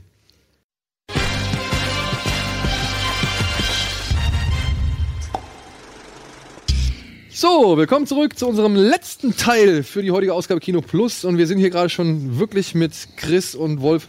Ich bin immer noch Phil. Ja, Phil, Mann, ich bin eben gerade schon wieder. Ey, da, da muss ich jetzt direkt mal. Ich habe mein Handy auf dem Klo vergessen. Okay, du hast dein Handy auf dem Klo vergessen. Da nutze ich jetzt aber die Gelegenheit, damit ich jetzt endlich diesen äh, Namen Chris auch nochmal richtig in Zusammenhang setze. Denn wir haben heute noch ein Gewinnspiel. Und Da gewinnt ein Chris. da gewinnt nicht ein Chris, aber Chris ist daran beteiligt an diesem Gewinnspiel. Aha. Denn, so wie ich es verstanden habe, ist Chris demnächst bei der Horrornacht in Wolfsburg bei dem Festival von unserem guten Kumpel Ash, den wir schon ein paar Mal, also dessen Festival schon ein paar Mal verlost Ja, haben. ja. Diesmal hat er ein Festival draus gemacht. Es gibt zwei Tage lang. Und da könnt ihr jetzt sehen, ich weiß nicht, vielleicht können wir das nochmal ins Vollbild schalten. Ihr zeigt dort oder ihr habt ihm exklusiv versprochen, dass die Premiere von Hellbound, Hellraiser 2 und Hellraiser 3, Hell on Earth, bei ihm stattfindet, ne? Genau, ja. Ja, genau. Und da wird der Chris dann nämlich auch zugegen sein und ein kleines, ja, weiß ich nicht, QA geben, wenn ich das richtig verstanden habe. Genau. Siehste. Genau. Und ihr könnt für dieses äh, Festival könnt ihr gerne Tickets gewinnen, indem ihr uns eine E-Mail schickt an äh, kinoplus.rocketbeans.tv mit dem Betreff Festivalfieber. Und ja, es gibt ein QA unter anderem jetzt zu Sky Sharks. Da werden wohl erste Sachen endlich mal gezeigt. Der Film ist wohl fertig. Die sind jetzt in der Postproduktion und müssen jetzt jede Menge Haie animieren. Äh, das Ding von Clive Barker. Oh, das den? kommt im Kino bestimmt mal. Der kommt halt äh, richtig, äh, auch nochmal in einer schönen, schicken Version. Chucky, die Mörderpuppe, auch immer schön. Cabin of the Dead ist eher so ein Dings. Ich will ja nicht zu viel verraten, aber es könnte sein, dass das Ding aus einer anderen Welt auch nochmal in einer anderen schicken Edition erscheint. Oh. Da wird da dann ist vielleicht, bestimmt Making of sehr interessant. da wird dann vielleicht im Turbine Medienpanel mit Christian Bartsch das ein oder andere Wer weiß. Für die nicht ruhig. Ja.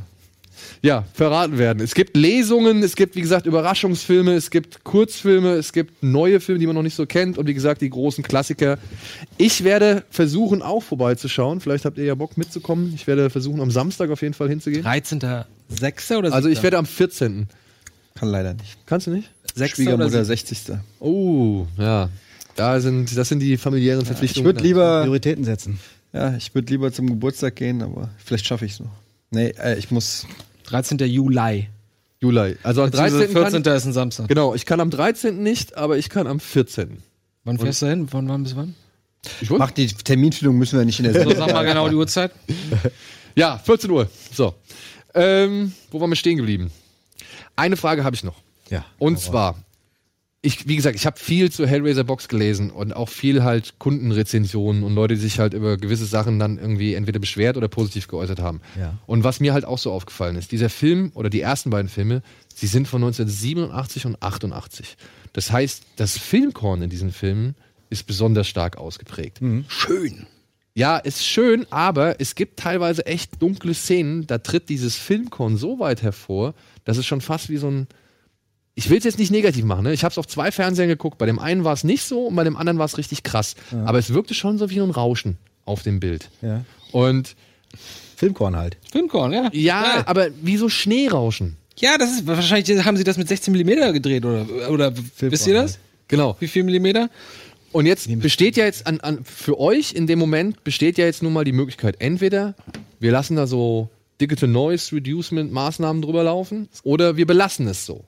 Ja, wie, wie, wie steht ihr dazu? Sagt ihr immer, nee, lieber so lassen, damit wir vielleicht noch Details hervorheben können, die man vorher nicht gesehen hat? Oder Genau. gibt es in manchen Fällen auch gibt es in manchen Fällen einfach auch, weiß ich nicht, muss man vielleicht die Entscheidung gehen und sagen, ey, nee, wir müssen da jetzt einen Filter drüber hauen, weil sonst kann man das nicht irgendwie als Blu-ray, DVD anbieten, äh, als Blu-ray-Disc anbieten. Also wenn wir es irgendwie vom, vermeiden können, dann äh, äh, verändern wir an diesem Filmkorn nichts. Äh, Hellraiser ist jetzt wahrscheinlich echt ein Extrembeispiel. Ja. Also so äh, extrem äh, war es nicht, aber trotzdem wollten wir uns nicht dazu hinreißen lassen, da jetzt irgendwie das Ding so zu denoisen, dass es wieder glatt aussieht. Ich wollte gerade sagen, weil wenn man das macht, kriegst du fast automatisch schon einen digitalen Look. Ja. Du verlierst das analoge Element eigentlich damit. Ja, ich weiß noch, wie das bei Predator war. Als Predator nochmal neu und ungeschnitten und irgendwie rauskam, da haben sie auch so Digital Noise äh, Maßnahmen irgendwie raus, Ja. draufgeknallt. War das die Version, die wir im Kino gesehen haben? Ich glaube, das ist die Version, die wir sogar im Kino gesehen haben. Und ehrlich, Schwarzenegger wie auch Carl Weathers, die sehen halt aus wie Wachsfiguren. Ja, Nein, das, das siehst du im Gesicht. Du kennst doch dieses Klischee, wenn man Mädels die Hautunreinheiten wegretuschiert. Ja, ja. Dann wird das halt eine Fläche, ja? So. Das da sind die Leute mittlerweile geübt, so die Zuschauer, die sehen sowas.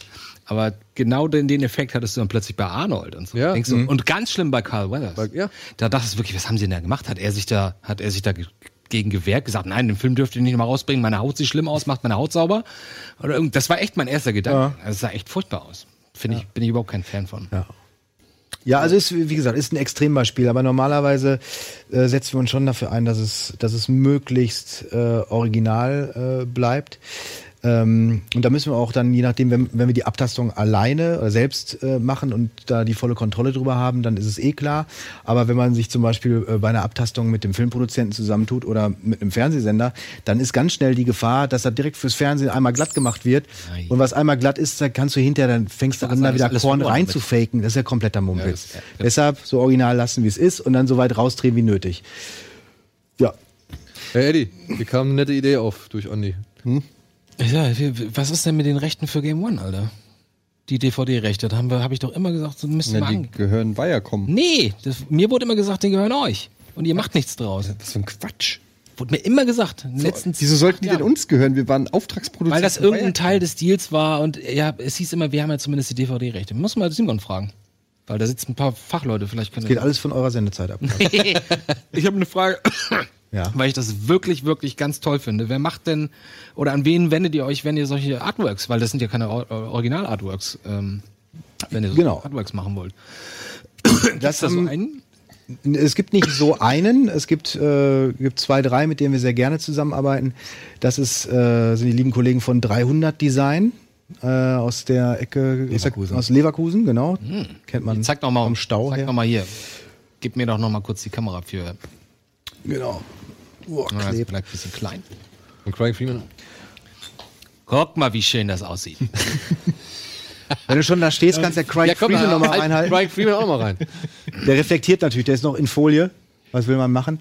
Das ist äh, der äh, französische Künstler Jean-Baptiste Chouat. Lebt allerdings in South Carolina, North Carolina und man schreibt immer Mails auf Deutsch, sehr angenehm. Ach, cool. Ähm, äh, mit dem wir schon mehrere Sachen gemacht haben. Der hat das äh, äh, Existenz-Artwork für uns äh, gemalt. Der hat äh, das Leatherface-Steelbook gemacht. Was hat er noch Johnny gemacht? Mnemonic. Johnny Mnemonic, genau. Und jetzt als, äh, als neuestes Crying Freeman. Den gab es letztes Jahr schon mal äh, in limitierten Auflagen in äh, Mediabooks und jetzt äh, da war er noch indiziert. Der Film ist 2007 aus uns absolut unerfindlichen Gründen äh, auf dem Index gelandet. Da war er auch schon zehn Jahre raus. Der war 1996 die erfolgreichste Videopremiere Deutschlands des kompletten Jahres, kam dann im Nachhinein sogar im O-Ton noch mal kurz ins Kino.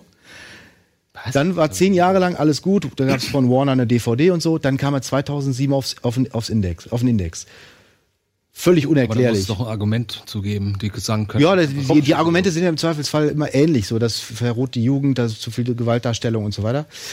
Und da haben wir jetzt auch gesagt, das ist, das ist Käse. Das, also das galt 2007 nicht. Da muss man sich noch nicht mal auf veränderte Sehgewohnheiten äh, berufen. Insofern war es vielleicht sogar schwerer als sonst, weil wir hatten nicht wirklich einen Ansatzpunkt. Aber da sind wir dann höchstpersönlich zur Bundesprüfstelle äh, gefahren, haben uns dann mit, der, äh, mit dem Zwölfergremium diesen Film angeguckt haben dann, dann hat Christian äh, hinterher noch mal ein kurzes Plädoyer gehalten und gesagt, also wenn man sich den Indizierungsantrag durchliest und gerade diesen Film gesehen hat, da will man nicht meinen, dass man vom gleichen Film spricht. Äh, und wir würden uns freuen, wenn diese Entscheidung äh, nochmal äh, revaluiert würde.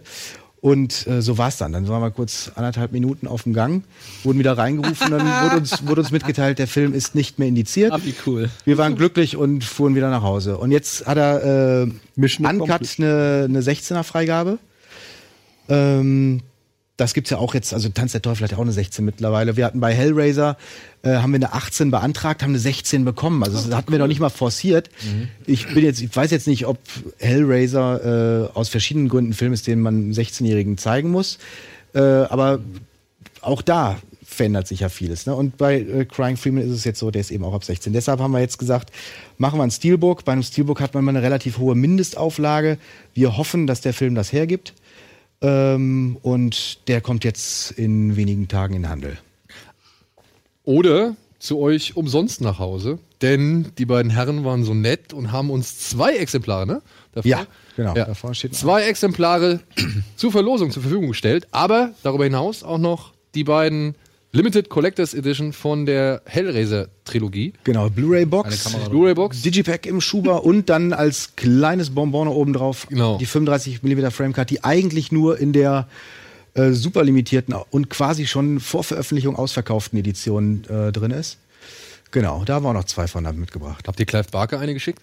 Clive Barker haben wir auch von der Edition, die wir Ende letzten Jahres rausbrachten, äh, welche geschickt und er hat sich immer äh, sehr zufrieden gezeigt. Na, das ist doch gut. Wie kommt man denn an die ganzen E-Mail-Adressen eigentlich? Weil vorhin meintet ihr, habt ihr John Landis eine Mail geschrieben? bei, bei John Landis war es total äh, verrückt. Wir hatten, äh, wir hatten zu Bob Gale, dem Erfinder von äh, Zurück in die Zukunft, hatten wir einen tollen Kontakt, weil wir vor zwei, drei Jahren, zu, vor, vor drei Jahren, 2015, zu dem großen Jahrestag, haben wir die ja. Zeichentrickserie von Back to the Future rausgebracht. Immerhin. Die gab es halt vorher in Deutschland noch gar nicht. Und äh, da äh, sind wir über Universal an Bob Gale rangekommen und hatten dann einen sehr tollen, sehr persönlichen Draht zu ihm. Ist das dieses Ti- Tales of the Time Train? Nee, Nee? Back to the Future, the Animated Series. Okay. Genau. Äh, wo es ein bisschen mehr so um die, um die Kinder von. Ja, gibt's von die, es gibt noch eine Comic-Reihe, glaube ich, die Tales of the Time Train. Ah ja, das, äh, nee, das ist, ist die nicht. Und dann habe ich äh, Bob mal gefragt, ob er denn vielleicht eine, eine Adresse von John Landis hätte. Wir würden ihn der, wegen der, wegen der Blues Brothers gerne mal ansprechen. Dann sagte er, nee, hätte er nicht. Er würde ihn manchmal beim Einkaufen treffen, aber äh, er hat jetzt auch nicht so den regelmäßigen Kontakt mit ihm. Und dann, was mache ich jetzt? Ne? Dann äh, bin ich auf die Internetseite seines Managers gegangen, ähm, also zu der Agentur von John Landis äh, habe dann rausgefunden, wie sein Manager heißt. Der Manager hatte aber keine eigene E-Mail-Adresse auf der Webseite. Aber andere Mitarbeiter dieser Agentur hatten E-Mail-Adressen, woraus ich jetzt irgendwie ableiten konnte, wie sich Vorname, ist- Nachname, ah, Ad so und so ja, zusammensetzte. ja, ja, ja, okay. Ne? Und dann habe ich einfach so ins Blaue heraus an diesen Manager, ohne zu wissen, ob das die richtige E-Mail-Adresse ist, eine Mail rausgeschickt. Halbe Stunde später kam eine Antwort von John Landis direkt. Quatsch. So, wenn du was willst, dann kannst du mich in Zukunft auch direkt kontaktieren. Dann müssen wir keine Das ist Umwege ja machen. cool, ey. Ja, das war echt lässig. Sympathisch. Geil. Gerade schon. Man darf gar nicht erzählen, was die für profane E-Mail-Adressen haben. Also man, Ja, man könnte ja, ja, würfeln ja. und die E-Mail käme an. John at johnlandis.com. Viel einfacher wahrscheinlich. Aber da habe ich jetzt ein persönliches Anliegen nochmal, weil ihr habt ja auf dem Schlock das Bananenmonster, habt ihr ja noch einen weiteren Audiokommentar drauf von unseren guten Freunden von Streter Bender Streberg. Also falls ihr mal Wer ist er? Hennes Bender, Thorsten Streberg. Ach so, alles klar, ja, sorry. Ja, die, Ich dachte, das sollte jetzt ein Gag werden. Ich hab Wer soll das mit denn sein? Daniel hatte mit denen die waren ja, die die waren ja auch schon ein paar Mal hier bei uns in der Sendung und so. Ja, aber immer wenn ich nicht. Also wenn ihr mal irgendeinen Film habt, zu dem ihr noch einen extra Audiokommentar oh ja. Ja, gerne auch mit Videospur von mir aus, die ihr dann Bild im Bild einblendet, wie es ihr, wie ihr es bei Schlock auch macht mit den Jungs. Dann, äh, ja, ihr habt unsere Nummer. Also äh, Ja, und nachdem, nachdem wir jetzt in den Werbepausen auch schon rausfanden, dass ihr ganz viele Filme von uns toll findet, die sonst irgendwie kaum einer toll fand, äh, sollten wir vielleicht gleich nochmal, äh, wenn ihr noch drei Minuten habt, eben mal ein paar Titel durchgehen, die uns spontan in den Sinn kämen. ja. auf, ja, auf jeden Fall. Vielleicht haben wir dann schon Geil, was. oder Auf jeden Fall. Ne? Das wäre lustig. Da fackeln wir nicht lang. Geil. Da habe ich Bock drauf. Auf jeden Ja. Fall. So, aber vorerst, ja, Hellraiser könnt ihr gewinnen oder auch Crying Freeman, indem ihr uns einfach eine E-Mail schickt an die altbekannte Adresse und weil es so einfach ist, schreibt ihr da bitte einfach mal Turbine Medien rein, oder? Haben wir da was anderes hinstehen? Seht ihr das? Nee, ne? Stichwort Nagelkopf. Nagelkopf haben wir als Stichwort. Okay, dann schreibt bitte rein Nagelkopf als Stichwort. Und wir sind noch nicht ganz am Ende mit unseren Gewinnspielen, denn wir haben hier noch, ja, von unseren guten Freunden von, ich glaube es ist Fox, die haben uns jeweils fünf DVDs und fünf Blu-rays zu Three Billboards Outside Missouri, Ebbing, Missouri zur Verfügung gestellt. Guck mal, und da, kommt dafür, schon, da kommt schon die Kralle gleich von der Seite. ja, ja. Ruhig. Ja. Dafür müsst ihr aber ein bisschen was machen. Denn wir haben hier zusammen, ähm, das ist halt über Umwege an uns herangetragen worden. Deswegen müsst ihr jetzt auf das Instagram-Profil von Rocket Beans gehen und müsst dort, ja, jeweils eure eigenen Sprüche, die ihr gern mal auf ein Plakat veröffentlichen würdet, müsst ihr angeben. Also ihr schreibt einfach drunter, welchen Spruch ihr gerne und das äh, mal auf ein Plakat gedruckt haben wollt. Und ja, die besten zehn gewinnen entweder eine Blu-ray oder eine DVD. Es wäre halt schön, wenn ihr wirklich dann dazu schreibt, was ihr haben wollt. Und daraus, aus den besten Sprüchen, machen wir dann halt so Billboards. Die werden dann hier zusammengestellt und es werden ja, ein paar schöne neue Messages. Aber Moment, die müssen auf das Insta-Profil von Rocket Beans TV und dann ist da ein. Da ist dann ein vorgefertigter Post, ein vorgefertigtes Bild mit einem Billboard von uns und dann müssen Sie darunter schreiben, welches Billboard oder welchen Spruch Sie gerne auf ein Billboard hätten. I see. Ja, und falls ihr diesen Film immer noch nicht gesehen haben sollt, kennt ihr den? Habt ihr ihn gesehen? Leider noch nicht. Leider noch nicht? Nee. Oh, ey, guckt euch diesen Film unbedingt an. Also Liegt auf dem Stapel, aber das ist, das ist halt ein Stapel. Das ist bei mir genauso. Ich Ja. freue mich immer, ich gehöre zu den Menschen, die gerne sich auf was freuen Ja. und dann freue ich mich gerne noch eine Woche länger lange. auf den Film. Sieben Minuten nach Mitternacht liegt auch schon ganz lang auf dem Stapel und äh, Oh ja, muss ja, auch unbedingt angucken. Toller Film. Ich, aber du hast ihn gesehen, oder? Den. Immer noch nicht. Ja, ich freue mich, deswegen freue ich mich so darauf. ah, ich habe den zu Hause und ah, eines Tages ist es soweit. Ja, genau. Ja, also wie gesagt, äh, einfach auf unser Instagram-Profil gehen, Spruch schreiben und mit ein bisschen Glück gehört euch eine oder eine DVD oder eine Blu-ray von einem wirklich tollen Film, meiner Ansicht nach. Jo, so. Apropos tolle Filme, reden wir eigentlich noch über unsere eigenen Lieblingsfilme? Oder nee, haben wir keine Zeit mehr für, ne? Oh, was hast du denn dabei? Aber dann zeige ich es kurz hier äh, mit Danny McBride. Wir sprachen schon über ihn, ne? oh, ihr? Kennt Hot? Rod, ja. Das ist mich mit Adam, nee, wie heißt Adam er? Sandberg. Sandberg, ne? Andy Samberg, genau. Sein erster, glaube ich, ne? Erster Kennt, äh, kennt ja leider in Deutschland kaum ein Mensch. Gibt's glaube ich, gibt ihn deutsch Ist synchronisiert auf DVD. Ja. Hat aber keiner was von mitgekriegt. Und der Film war halt ungefähr fünf Jahre vor Lonely Island. Deshalb, äh, also als der Film schon lange für tot erklärt wurde, kamen die Jungs dann richtig groß raus. Mhm. Ja, ist mein Lieblingsfilm, ne? wollte ich nur eben sagen.